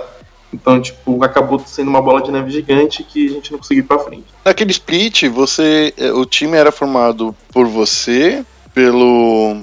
Quem é mais que estava no era time? Era o Robô, o Yamp, o Hakim, o Bruce. Não, o Bruce entrou no segundo split. Era o Sim. Yamp, o Robô, o Hakim, o Baiano e o PBO. É, é, ele, esse era um time que depois virou a base do, do time do segundo split, que eu falo que foi o, o split mais zoado da história do, do, do CBLOL, você não acha? Que foi aquele split. Não, ou era esse split, esse primeiro prim split? Já era o primeiro split do Autofill. Foi no primeiro split. Ah, é. Que, que, que a gente trocava split... as roles e tudo. Cara, esse split era muito ruim de você acompanhar. Eu gostei, porque eu sentia que dava mais diversidade estratégica, mas eu sinto que a galera não gostou muito, né? É, então, é porque tipo, tinha muita diversidade para jogar. Tinha Funnel, que era você jogar com o Django e mid na, no mid lane, aí fazia campo e mid ao mesmo tempo. Tinha muitas estratégias diferentes naquela época. E tem uma galera que não gosta disso, mas fica muito. Dependendo da estratégia que você usa, fica muito divertido. Por exemplo, a gente jogou com o robô no mid, a gente fazia a funnel com, com o Yamp e o, e o Hakim. Então, tipo, tinha muita estratégia diferente para ser usada naquela época. E eu acho que o Jimmy foi o que o melhor utilizou isso, né, com vocês, vocês de ferramenta, né? Porque vocês eram, eu acho que se completavam bastante todo mundo ali, né? Acho que todo mundo não sei, principalmente o Hakim, né, que tinha esse, esse espírito de, de, de solo kill, que às vezes na solo kill você joga de, qual, de qualquer outra coisa, né? Então, eu acho que foi o split mais próximo de solo kill que a gente tinha, mas em um nível profissional, não falando que vocês eram jogadores de solo kill, tá? Mas que era uma coisa mais profissional, parecia mais profissional, né? Sim, então, é, tipo, foi, foi a ideia em conjunto, assim, principalmente o robô também é um cara que gosta de fazer essas, entre aspas, doideira. E, e todo mundo apoiou a ideia, sabe? Se uma pessoa fosse contra, já ia meio que travar o time, a gente não ia querer fazer. Mas como foi uma ideia que todo mundo abraçou, todo mundo conversou sobre, todo mundo jogou na roda o que, que a gente poderia fazer, não foi específico de alguém, foi uma conversa em conjunto que tipo, todo mundo resolveu usar essa, essas estratégias diferentes, sabe? E agora, depois no, no segundo. Não foi no segundo split que você se tornou técnico do CNB, né? É que no, no segundo split, como a gente já estava tendo vários problemas dentro do time lá, e eu acabei ficando sem jogar por um tempo, e eu falei, pô, já que eu tô sem jogar, o Ian tá sendo melhor que eu, eu vou começar a ajudar todo mundo como se fosse, sei lá, um, coach também, sabe? Tipo, chegava na hora dos VODs, eu, eu ajudava bastante, e foi até aí que a galera começou a falar, pô, Turtle, você, você faz trabalho bem e tal, tipo, eu tava como jungle, mas eu tava fazendo um VOD review, eu tava falando algumas coisas específicas para cada um. Então, tipo, depois dessa experiência e, eu vi, e a galera falou que eu, que eu fazia um trabalho bem e eu comecei a analisar mesmo o que eu fazia, eu falei, pô, eu tenho futuro nisso, sabe? Então eu tenho, eu sou, acho que eu sou bom nisso. Eu já tenho meio que um, até o Peter me falou um dia, ele falou que se um dia eu fosse me aposentar, eu me tornar um coach, porque o jeito que eu falo, o jeito que eu articulo, o jeito que eu que eu falo com as pessoas, isso é bom. Então isso é um tipo é uma característica que eu já tenho que é muito boa para ser coach. Então o Peter já tinha me dado um toque disso na época da NTZ, que era um ano atrás. E aí eu junto começou a juntar todas essas coisas e falei, pô, eu acho que eu vou ser coach próximo split, eu não estava tão bem como jogador. Falei, pô, vou tentar, sabe? Não custa nada. Essa mudança que eu quero chegar, daí essa você observava muito bem. Eu lembro que quando a gente fazia entrevistas com vocês, do, tanto da época que você era da NTZ, que quando eu entrei lá na ESPN, e até em, é, durante 2018, 2019, você era uma pessoa muito fácil de, de entrevistar, era uma pessoa que a gente conseguia conversar bastante e que você não ficava no arroz com feijão, sabe? Você sabia a, por dentro da parte estratégica. E era é, é, eu acho que é isso que, que, que ajudou muito o seu caminho. Como é que você encarava essa parte de olhar mais profundamente a parte estratégica para você se tornar um coach? Claro que não é uma coisa do dia para noite, mas eu sentia que você tinha essa vontade, saca? Então, eu aprendi muito com o Peter sobre isso, porque quando na época que eu estava na NTZ, foi na época que eu me senti o melhor jungle do Brasil naquela época. A gente ficou em primeiro no, nas duas fases de grupo. A gente perdeu no semifinal por vários motivos. E, e, tipo, na fase de grupo, naqueles dois splits, eu sentia que tipo, eu fazia muita diferença de jogo. Porque o Peter, eu, eu conversava bastante com ele, ele me ensinava bastante sobre jungle pathing, o que, que você tem que fazer, tipo, o porquê, quais lanes você deve jogar. Então, tipo, ele me ensinou muito, sabe? Tipo, ele me ajudou a evoluir bastante e quando eu comecei a, a, ver o jogo de uma maneira mais ampla e não só minha, eu falei, poxa, tipo, o jogo fica muito mais fácil, é, eu conseguia meio que prever o que o, que o, o, que o oponente fazia. Tipo, eu lembro de uma entrevista até que o Aya falou, mano, é muito fácil jogar com o Turtle, porque toda vez que o cara vai fazer alguma coisa, tipo, ele sabe onde é que o cara tá, tipo, ele sempre tá, tipo, comunicando sobre isso. Então isso foi, tipo, uma coisa que eu aprendi muito com o Peter, muito. E, e aí você acaba meio que. Não, não automático, mas você. Eu, eu, comecei a aprender a olhar o mapa tipo, todo no mesmo segundo, sabe? Tipo, ver o que estava acontecendo em todo canto é lugar. E isso me ajudou a, tipo, a ser quem eu sou hoje. Porque eu consigo ter meio que a, a perspectiva de todo mundo e não só a minha, sabe? Sim. E logo, e logo no, nesse split, no, no, último split de 2019, no segundo split de 2019, você virou técnico, né? Só que você entrou como técnico com um time basicamente ali que só tinha o PBO, né? Que era, digamos assim, um, um jogador mais. Mais experiente, né? Mais, mais experiente. O resto do Clo, Melchior, Freire, eram todos jogadores assim, mais. Digamos assim, iniciantes. Não tinham experiência. É, aham. Uh -huh já começou então pegando uma pedrada, é, né? O primeiro split que eu fui coach ainda tava com. Era, era o, o do Clow, o Yamp, o, o Aslan, é verdade, o PBO verdade. e o. e o Hulk. Então, tipo, ainda tinha o Yamp e o PBO de mais velho, assim, só que o Yamp ainda era novo, né? Ele só tinha jogado um split e o resto foi tudo Tier 2. Então, uhum. tipo, só tinha o PBO e o Yamp também, vou colocar ele como experiente porque já tinha um ano já com a gente na CNB. Então a gente tinha três peças novas e aí ficou eu, o Belzi e o Lorevis de, de coach. Então a gente meio que ficava lá para manusear esse time. E foi até que a gente ficou em. A gente foi pra semifinal e a gente jogou contra o Flamengo. E uhum. a gente perdeu. Mas a gente fez um split é. muito bom naquela época. Mas eu, eu sinto que esse, esse primeiro split de 2019 foi um split bastante conturbado. Você não acha? Que foi um. Não sei, eu senti que foi um split. Sei lá, quando a gente olha ali para todo mundo jogando ali, eu senti, eu senti de novo a, a Vivo Cage que estava muito fraca naquela época. O a Uppercut era aquela coisa que ia e não ia, que era né, antes de ser a, a Uppercut, antes de ser a Fúria, né? Acabou tinha jogadores muito bons, mas já estava naquela fase de todo mundo tá tretado lá dentro, né? Então eu sinto que foi um split que foi muito conturbado pelas outras equipes também. Não é querendo desmerecer vocês, mas eu sinto que todo mundo estava passando por alguns problemas. Todas as equipes estavam passando por alguns problemas. Você não sente isso? É que, na real, todo split, a maioria das equipes passam por problemas, né, se for para pensar, tipo, analisar todos os é que aquela é, é, que aquele split foi, foi um split muito treta. Por exemplo, tinha o White Lotus que tava com a treta de, de ir e não ir, de ser bom ou não ser bom, lembra? Ah, sim, sim. Eu, é. eu lembro de algumas coisas específicas. É, eu, eu sinto que aquele split foi como você disse, todo split, todo mundo sai é, tem alguma coisa, uma tretinha dentro do time. Uhum. Mas é que aquele split parecia que tava. Que, sei lá, tinha. Os quatro times que se classificaram eram os times que tinham menos treta, entre aspas. Sim, sim. É, mas se for parar pra ver, tipo, muitos times que, que foram campeões, principalmente antigamente, por exemplo, tinha a época do, do Inger e o Sono, tipo, eram, eram pra eles ser campeões, mas eles não foram. Ou teve a outra época do, até mesmo quando o Exódio começou a ser campeão, tinha outras lines que teoricamente eram mais fortes. É, tipo, todas elas não ganharam porque tipo, os, time que, os times quebraram.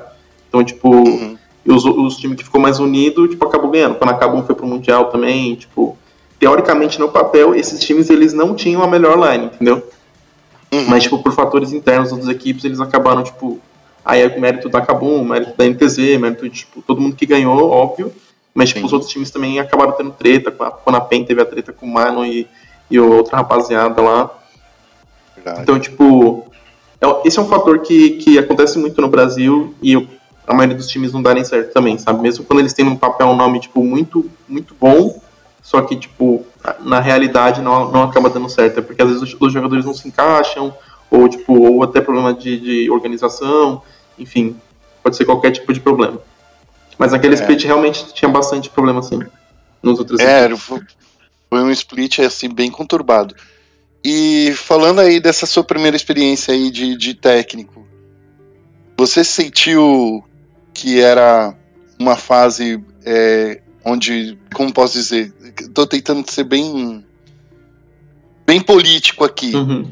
A CNB tá, é que assim, a CNB já não investia muito. Uhum. Era um time que você sentia que se estavam sendo passados para trás, não na questão de, de, de, investimento, na questão de investimento que outros, as outras equipes já estavam investindo muito mais do que vocês. Então, no, no, primeiro split, quando a gente estava com o Yamp, tipo, foi bem tranquilo, na real, em quesito disso, de investimento e tal. Tipo, a gente estava a gente tava bem, a gente, o time estava todo mundo feliz, tipo, não tinha nenhum problema que a gente falasse, pô, isso aqui vai, vai dar problema.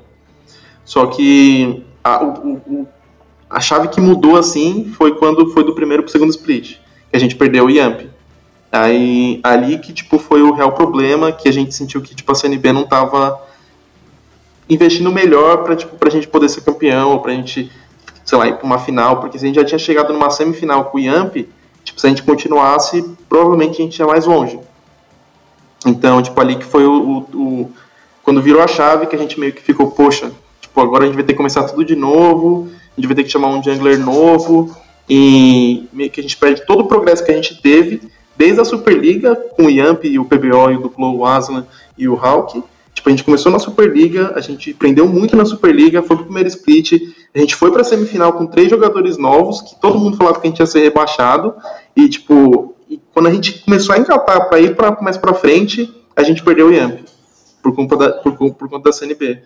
Então, tipo, ali a gente falou, pô, todo o nosso trabalho foi em vão, tipo, a gente vai ter que começar tudo de novo, sabe? Foi, foi nesse segundo split que entrou um coreano, né? Chamado. O, era o Mental, né? Sim, sim. A gente começou o split com o Freire com o Mukio. E a gente não estava indo muito bem. E aí foi depois a gente. A CNB deu a ideia de a gente pegar um, um coreano. E, e aí foi o que aconteceu. É, foi um, foi um split assim. Hoje em dia, você tá com uma, um, uma equipe 100% brasileira, né? É, é tirando grão, né? Tirando o grão, né? Mas, Mas assim, ele já é brasileiro, já. É, né? O que eu falo que o grão já é, um, já, já é brasileiro de, de, do jeito que ele joga. Mas assim. Mas assim, eu. Por outro lado, eu senti que vocês não. Você, claro, vocês se comunicam em inglês. É em inglês? Não, a gente comunica em português. O grau aprendeu a falar português. português né? Ah, então é fácil, então. Sim, é bem tranquilo. Dá... Porque assim, eu acho que o maior problema é quando dá essa quebra, que tem que conversar em inglês, daí os jogadores, na maioria das vezes aqui no Brasil, eu já, eu já conversei isso diversas vezes aqui no, aqui no, no podcast. Eu acho que uma das coisas que o jogador tem que investir muito é falar em inglês, né? É, eu concordo também. Porque sempre tá tendo essa coisa de, de é, estrangeiros, importes aqui pro Brasil. E se você sabe falar inglês, já ajuda muito, né? É, mas eu vou falar uma coisa pra você, Guilherme. Tipo, ah. tem muito, por exemplo, coreano que vem pro Brasil que eles não sabem falar inglês. Ou o inglês deles é bem ruim de entender, sabe? É bem quebrado, Então, né? tipo, por exemplo, eu sei falar fluente inglês, tá ligado? Eu conversava com o Peter, tipo, eu consigo conversar. Às vezes eu tenho um problema em formular algumas frases, tipo, expressar o que eu tô sentindo. Mas, tipo, por exemplo, com o Mental, ele sabia inglês, mas, tipo, ele mais entendia do que ele falava e ele não entendia direito. Porque tinha muita palavra que ele não sabe. Então, por mais que eu sabia inglês, tinha gente no time que sabia falar fluente, o Belos também, o Duplo falava, se não me engano, o PBO, só que não adiantava nada, porque a pessoa que veio pra cá não sabe, sabe? Tipo, então, por exemplo, tem muito coreano que eu vi em outros times que também não falam fluente. Acho que o mais próximo que fala fluente acho que é o, o Flanalista, o Lucy e o Shrimp. Eu acho que eles falavam bem fluente inglês. Mas o, os outros que eu vi, eu não conhecia os novos agora desse split. Mas os outros que eu tinha reparado, eles não sabiam falar muito bem inglês. É, eu, eu, isso é uma outra coisa, né? Que ou você tem que aprender a falar inglês ou, ou você vai fazer um curso de coreano com H. É. fazer um, coreano, um, curso de coreano com H porque talvez dê, dê uma ajuda ali, porque tá difícil, é. né? Esse, esse lance de comunicação. Quando o Mental veio, eu comecei a ver uns vídeos de coreano, mas eu vi que era muito difícil aprender. Eu falei, pô, nem vou. Vai ser muito esforço, sabe, pra, pra aprender a falar coreano. Quem sabe agora como técnico, é, né? Uh -huh. Agora é outra coisa, né? Não, é, bom, é bom, eu, eu, tenho interesse em aprender essas, essas línguas que eu acho que vai fazer muita diferença na minha carreira. Aqui no Brasil, esse split foi o primeiro split que a gente teve também o chinês, né? Foi é, nesse. Foi, foi o Chance. O Chance, né? Então, assim, eu acho que nem coreano já, hein? Já tem que começar a aprender a falar chinês, porque. É, é os chineses que estão melhor que, que, a, que a Coreia, né? Então. É, é melhor falar chinês do que coreano. Então vamos falar desse split aí. Você e o Belzi aí é, chegaram aí. Foram rebaixados, infelizmente, lá no, no, no, final do ano passado.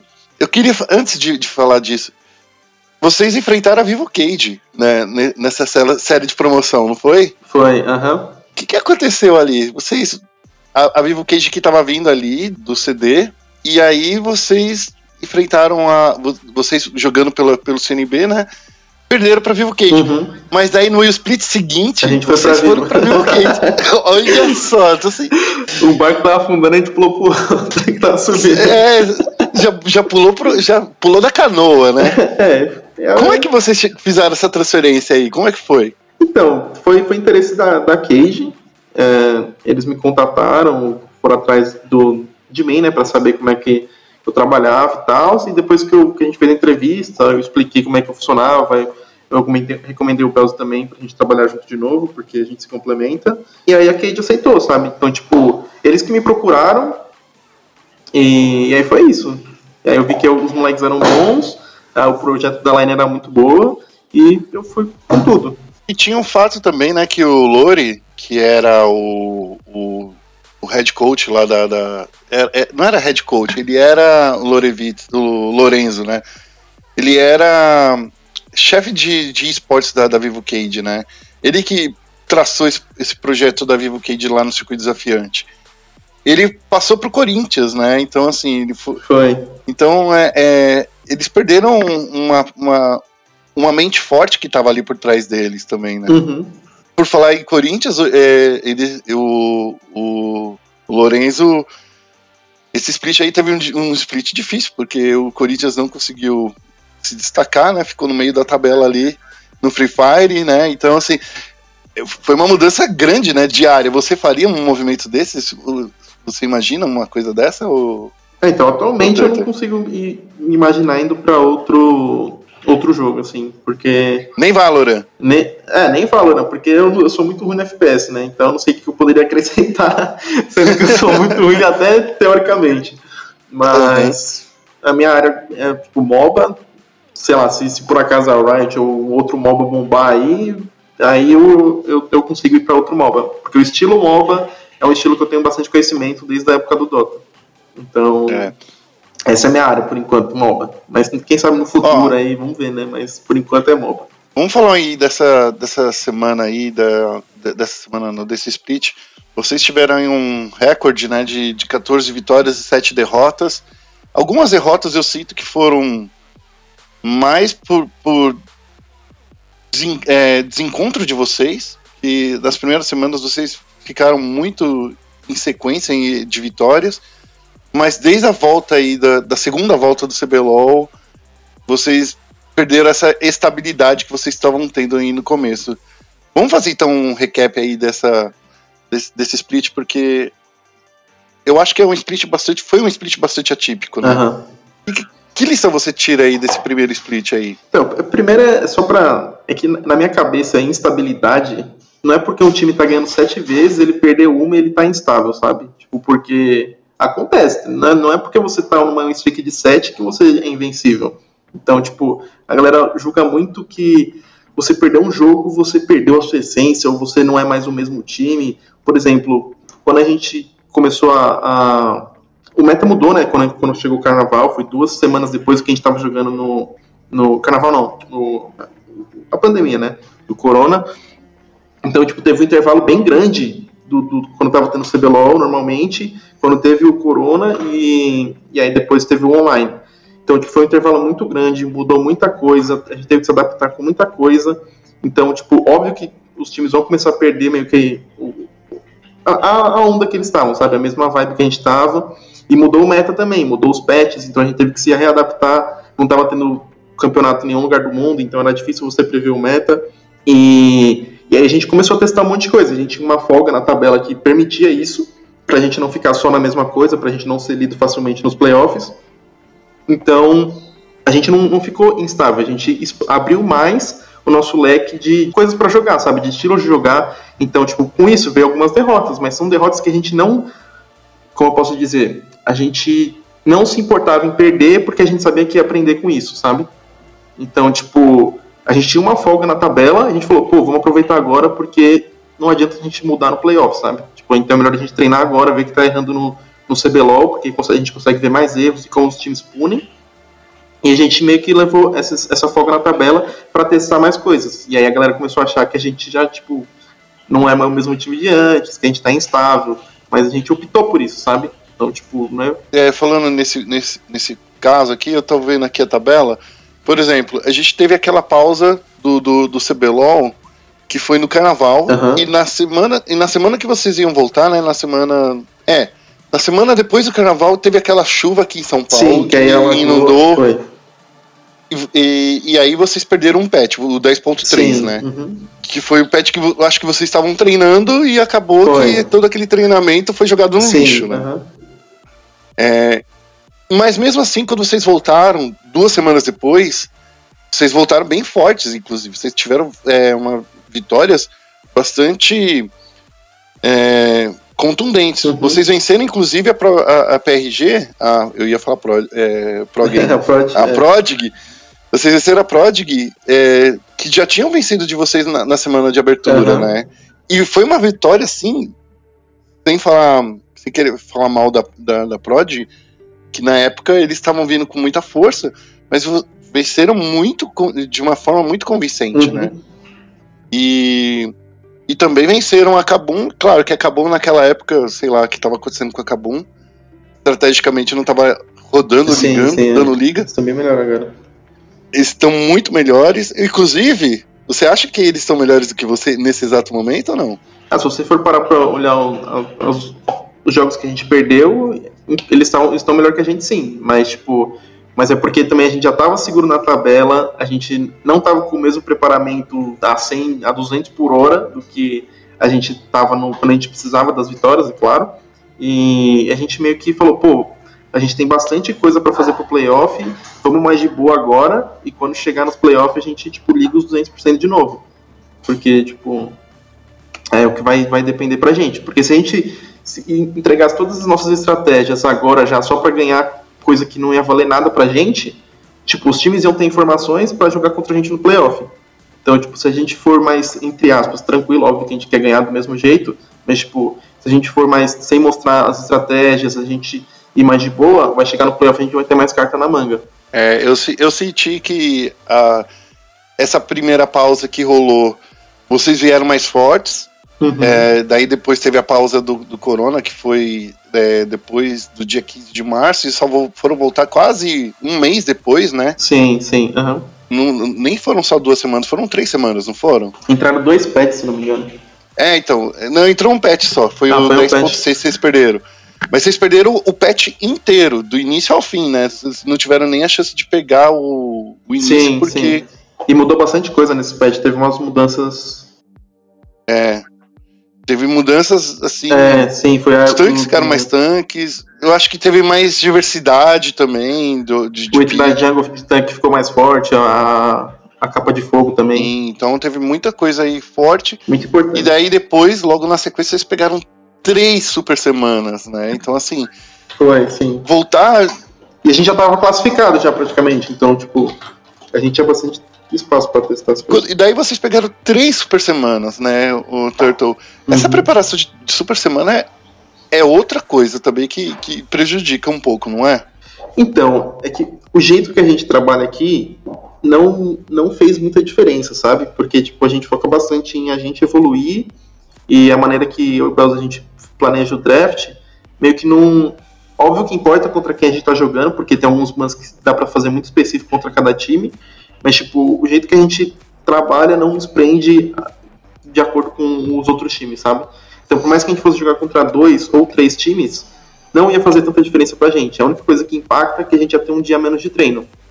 Então, a gente ia ver menos coisas de jogo, de draft, enfim. Então, tipo, a, a, Super Semana mudou só por causa de um dia de treino a menos, mas em relação a jogar contra mais um, do jeito que a gente trabalha, não fez tanta diferença. Mas muda também na forma de vocês treinarem, porque assim, se você. Pelo que eu entendi, a maioria dos times não treinam contra os times que vão jogar durante a semana. Sim, então sim. Você, não, isso afetou bastante. Daí você perdeu, né? então, é, além de, de mudar, de perder um dia na semana, vocês perderam também um parceiro de treino, né? Sim, sim. Mas tem mais. São mais quatro, se não me engano. Então, tipo, tem espaço na agenda para mais quatro times e tem o, o, time, os times do circuitão Sim. também. Que tem os times lá que, que são bem bons pra gente treinar. Ah, então tem time que dá para você. Então tem. Sim, sim, Daqui a pouco a gente fala um pouco de circuitão, porque também tá chegando na, na, na, na nos playoffs também. Mas eu queria uhum. que você me falasse aí justamente dessas três super semanas que vocês passaram aí.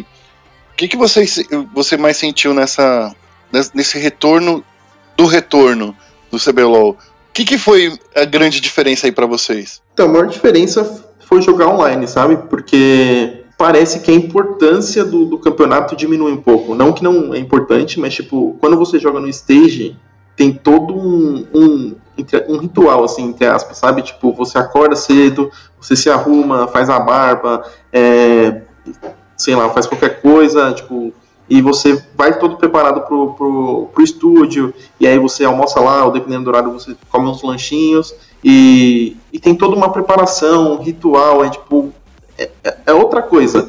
E aí quando a gente tá jogando online, praticamente você acorda, toma um banho, senta no PC e pronto. Joga, é isso, sabe? Joga de tipo, bermuda.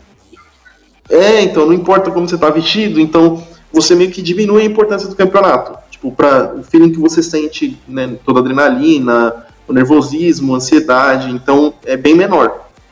Então, isso para algumas pessoas vai ser muito bom online, porque vai tirar todo o nervosismo, vai diminuir, né, tirar não tem como, mas vai diminuir o nervosismo, e tem pessoas que elas gostam dessa adrenalina do stage.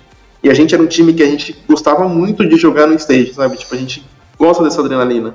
Então, é, é, essa é a principal diferença entre jogar o, o, no, no, estúdio e, e, online pra gente aqui no momento. E, só que tirando isso, acho que acaba sendo a mesma coisa, só que o, o ponto é que a gente não tá todo mundo junto, tá cada um na sua casa, então a dinâmica muda, o jeito que os treinos funcionam muda, então normalmente a gente conversava toda vez à noite, todo mundo olhando um na cara do outro, e agora é, é por, por Discord ou TS, então toda a dinâmica muda, sabe? Então, tipo, não tem mais aquele ambiente. Como que eu posso dizer? Não sei nem colocar palavras, mas tipo, o, o, o ambiente, todo mundo junto, conversando, resolvendo os problemas, você olhando cara a cara com a pessoa e. E fica tudo muito online, parece meio tipo as coisas Meio impessoal, assim. né? Não sei nem. É, impessoal. É. É, é, uma coisa que eu tô vendo aqui na, no, na trajetória de vocês aí nessa, dessas últimas semanas vocês tiveram. Quando vocês venceram, vocês venceram muito forte. E eu acho que, que o primeiro baque ali, que talvez vocês tenham tido, a primeira derrota que vocês tiveram foi contra a Kabum. E foi uma vitória muito rápida da Kabum, uma vitória muito consistente. Era a Kabum que a gente ainda não tinha acostumado a ver com essa força, né? Era, acho que talvez a primeira semana do Abaxial jogando, é, é, treinando eles, né? Mas era uma Kabum que ainda a gente não via ser essa Kabum que foi para os playoffs, entende? Você acha que eh, naquela primeira super semana ali, vocês terem perdido para eles daquela forma, foi mais pelo fato deles estarem treinando para jogar contra vocês? Ou vocês é, literalmente, sei lá, deram uma escorregada? Então, nessa semana a gente estava. Eu, tô, eu até abri o draft aqui para lembrar. A gente estava testando. A gente jogou de Sendrabot a gente estava testando esses jeitos diferentes de jogar, que a gente estava vendo que na Europa a galera estava fazendo bastante. Então. Ah, mas na Europa. Foi, foi aquela coisa que eu falei. na Europa tem o Caps que, que tava jogando na bot lane da G2, né? Então, assim, sei lá. É... Sim, sim, mas aí tem, tem a The que joga também. O Kobe, se não me engano, sim, jogou mas... quando ele tava no, no split passado. Mas, tipo, é uma coisa comum da Europa deles jogarem com Mago Bot, assim. E, e aqui a gente não, não tem preconceito com pique. Então, tipo, por isso que a gente pica bastante coisa diferente e a gente sabe quando funciona, quando não funciona. E, e, tipo, nessa, nessa semana a gente já tava bem, bem folgado assim na tabela. Então, tipo, a gente tá, tava, como eu falei, a gente tava disposto a testar coisas novas, a gente não tava preocupado em perder, a gente quer só aprender. E foi isso, acabou, voltou bem forte mesmo. Eles, eu acho que pelo fato de não ser no stage também, os jogadores novos deles lá, o Tuts e o, o. Acho que o Dudes, se não me engano, ou o Vizave, eles não têm aquela pressão toda de stage, então isso acaba facilitando alguns jogadores, principalmente jogadores mais novos. E, e eles realmente se prepararam bem para tipo, eles começaram a melhorar bastante. Mas foi isso, a gente também testou bastante coisa. É, era, era, foi, um, foi uma pegada bastante diferente ali do draft de vocês. Mas, mas ó, eu vou, continuar é, pegando no seu pé, porque vocês perderam depois de novo para eles. Sim. É... Nessa volta da Super Semana, vocês perderam duas vezes para eles. Tudo bem que ali na segunda uhum. vez vocês já estavam classificados mesmo, né? Que foi nesse. Foi nesse domingo, né? É, foi nesse domingo. Uhum. Tudo bem que você já estava classificado, já estava em primeiro lugar, já estava mais tranquilo. Nessa segunda vez aí, vocês mais estudaram a, a, a Cabum do que. Porque eles estavam com a corda no pescoço, né? Eles precisavam vencer. Sim, aham. Uh -huh. Então, é, né, nessa, nessa última semana, eles tinham que vir com tudo. E a gente vai jogar playoff contra eles. Então, tipo, a gente usou esse dia para realmente testar o que, que vai acontecer no, nos playoffs. Então, tipo, eles tiveram que vir com tudo e a gente estava bem tranquilo. Então, quem saiu, tipo, por mais que eles ganharam, eles, eles passaram mais informação pra gente do que o é, contrário. Eu, eu, senti isso também, eu senti que vocês estavam, entre aspas, escondendo o jogo. Porque na, no sábado, no, na sexta, vocês venceram a Fúria de uma forma assim, bastante convincente também, vencendo a Fúria. Uhum. Né? Vamos falar desse jeito pra, porque eu sou amigo do Ericão? é, Mas foi, foi. Ganharam do, do, da Fúria de, bastante, de, uma forma bastante convincente. A Fúria tava, querendo, é, tava também. melhorou bastante, né? Eu acho que o online também deles ajudou uhum. bastante. Mas eu sinto que agora vocês vão ter que jogar mais para valer, né? Porque é Com uma certeza. parte mais difícil aí do campeonato, né? É, MD5, esses playoffs aí que estão marcados aí para começar. Já é nessa semana já? Já, já é nessa semana. Vocês vão pegar aí a Cabum no sábado, e aí? Uhum. Então, a Cabum é um time bem perigoso, para ser bem sincero. Então, tipo, a gente não não pode vacilar, assim, nosso preparo tem que ser muito eficiente contra eles, porque se a gente bobear, assim, eles têm jogadores que podem dar counter picks em algumas lanes que a gente tem que ficar de olho, e principalmente os dois coreanos. Então, tipo, vai ser. A gente vai vir com o nosso 200%, sabe? Já chega de brincar, chega de. Não brincar, né? Mas chega de, de testar muita coisa, a gente vai achar o que a gente acha melhor contra eles, jogar com o que a gente acha melhor contra eles. E, e vai ser isso, sabe? 200%, sem relaxar, sem sem dar tempo para eles, para eles jogarem. A gente vai tentar. Você que já tem essa experiência aí de, de treinar para playoff, o que, que muda no treinamento? Porque agora, assim, até pouco tempo atrás, quando chegava aos playoffs, né, quando a gente ia jogar os playoffs aqui no Brasil, as lines meio que já iam se desfazendo, mas eu acho que agora por conta do, do corona, uh, não que os times tenham pego, pego férias já, mas eu acho que o número de parceiros diminui, porque vocês vão querer treinar com, com o Flamengo, por exemplo, porque pode ser que o Flamengo seja seu adversário, né? É que não tem muita escolha, né? Porque assim, quando o time ele já, já é, por exemplo, o time que, que vai para o oitavo lugar, ele não tem como treinar. Não existe motivação para os jogadores continuarem treinando, sabe? Não existe. Tipo, não tem como você jogar por nada. É muito difícil isso. Então, aí o sétimo lugar, eles vão jogar relegation, mas eles vão jogar daqui a um bom tempo. Então, antigamente era mais, né? Agora com o Corona acho que vai ser mais curto e isso entra na parte do, dos playoffs que eu vou falar daqui a pouco, mas. Aí o time que ficou em sexto e em quinto não tem nada para fazer. Então também eles não têm por que treinar, sabe? Tipo, eles, mesmo que eles treinem, os jogadores não vão ter motivação suficiente para jogar o, o melhor deles ou, ou para aprender alguma coisa, porque não tem campeonato para eles mais. É só daqui a um bom tempo. Então não existe motivação, é muito difícil você ter motivação. E, e agora, para quem está no playoff, então, tipo, como agora o. É, é, tá sendo na próxima semana já, quando acaba o, o fase de grupo, então, tipo, o time já que já tá no playoff, a gente vai ter que treinar contra, não tem o que fazer, tipo. Porque o que acontecia antigamente? Antigamente, quando você ia pro playoff, era duas semanas de. uma semana de intervalo, né? E, e aí você tinha que fazer várias coisas, é, gravar conteúdo e tudo mais, e isso apertava alguns dias da semana, mas a gente tinha mais duas semanas para treinar, então não era problema. Só que também tinha pouco time para treinar. E, e, agora, como está sendo bem corrido, a gente vai treinar contra quem está na outra semifinal mesmo.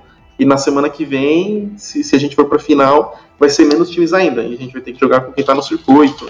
E o que não é, tem times muito bons lá. E dá para ter um treino E eles legal. também estão jogando para a corrida do, dos playoffs deles também, né? Então eles também vão estar tá querendo aproveitar muito os treinos, né?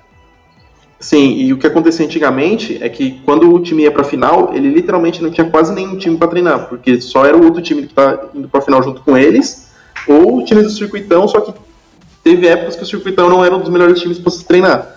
E hoje em dia, ainda bem que tem times bem fortes do circuitão que dá gente tirar proveito. Então a gente não vai se afetar muito com, com o fato de estar sendo bem corrido também, ajuda bastante a manter o cronograma de, de treino e tudo mais. E tem uma outra coisa de preparação aí pro, pros playoffs, é porque vocês jogam primeiro, né? Vocês jogam no sábado. Então, jogando no sábado, vocês ainda conseguem assistir o jogo de domingo para é, observar o, o, time adversário, né? Então, assim, querendo ou não, vocês ainda têm, entre aspas, vantagem. Se bem que é a mesma coisa, né? Porque o cara que joga no domingo também vai assistir o jogo de vocês, né? É, é então, o, o ponto é que o, no sábado você ainda vai ter meio que o domingo para tipo, descansar a mente, sabe? E resetar para a semana seguinte de treino. E quem joga no domingo provavelmente vai treinar no sábado. Sim. E aí vai, vai já vai ter que treinar segunda, enfim, para ter mais dias de treino se quiser, né? Ou pode dar um break também, dependendo do time. Mas é bom esse reset, assim. É. Que folga é uma coisa que é muito. Como é que eu falo? É superestimada? Subestimada. a galera não dá valor. É, subestimada, não dá é, valor. É subestimada que a galera não dá muito valor, acha que ah, tá folgando, só é, é vagabundo. Mas isso pra sua mente é muito importante, sabe? Você ter um tempinho de resenha. E antes da gente encerrar, porque já tá com 50 minutos aqui de papo, eu queria conversar. Não, nem parece, né? Voou. É, foi rápido. Eu queria falar com você, Turtle, sobre é, esse split.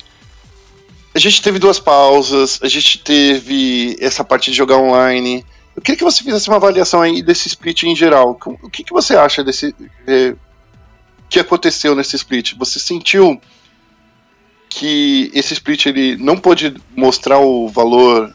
A, a, não o valor, mas não mostrar o potencial real daqui do Brasil, porque, querendo ou não, esticou mais a, a janela. Numa, numa época dessa, a gente já estava preparando para o MSI, né? A galera, sim, sim. galera já tinha acabado o split inteiro, já tinha. Todo mundo já tinha jogado, tava todo. Todos os times já estavam de férias. O que, que você vê desse split aí? Assim, para ser bem sincero, eu acho que pelo, pelo toda essa pandemia que deu esse problema todo, foi um problema que afetou o mundo inteiro, sabe? Tipo, e, a gente no Brasil, para continuar podendo jogar, mesmo que seja online, isso, tipo, é entretenimento para muitas pessoas e a gente não para o nosso trabalho, que é o que a gente gosta de fazer. E eu acho que a gente fez o split ser da melhor maneira que ele podia ser. Então, com certeza isso afeta o gameplay de algumas pessoas, tanto para pior ou para melhor, porque tem times que estão jogando melhor pelo fato de estar sendo online. E só que os mesmos problemas que estão tendo nos times não, não foi o fato de ser online que não ia ter esses problemas, sabe? Por exemplo, os problemas que deram na PEN ou a NTZ ter sido rebaixada não, né, mas ter ido para relegation. Então, tipo, eu não acho que o fato de ter sido online foi o que aconteceu essas coisas, sabe? Então, tipo, o split seria o mesmo se fosse é, no stage, no estúdio, e não ia mudar. E esse split foi uma surpresa, acho que para todo mundo, né?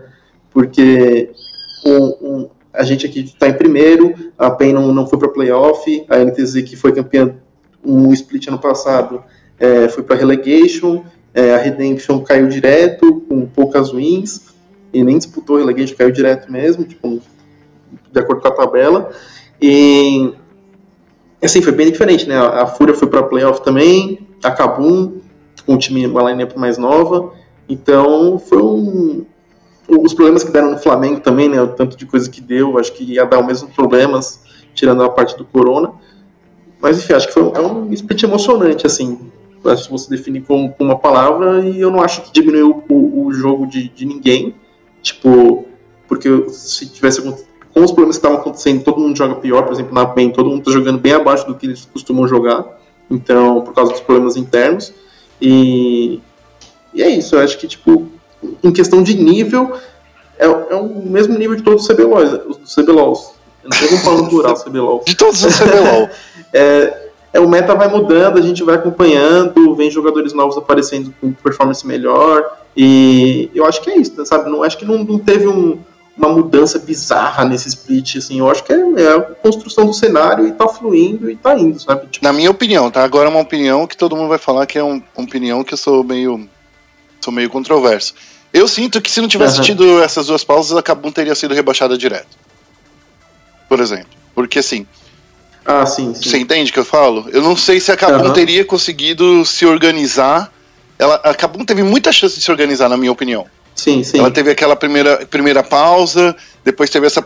É, depois que o Cake saiu também e eles começaram a, encaixar melhor. Tiveram mais tempo de se adaptar com. Não sei se o problema era não ele. Não sei se o problema é. era ele, mas assim, chegou o Abaxial, entendeu? Sim. E daí o Abaxial teve mais, mais tempo de treinar com o time. Então, assim. Aham, sim, é, deu mais tempo para equipes que estavam sofrendo e é que aquela coisa, né? O tempo foi igual pra todo foi mundo. igual pra todo mundo. Então, tipo. Mas assim. Então, quem não se resolveu. Então, tipo, ainda foi o mesmo tempo que acabou, sabe? É, eu, eu sinto também que alguns times que tinham alguns, alguns coreanos. Os coreanos ficaram muito preocupados. Informação que eu recebi de fora, tá?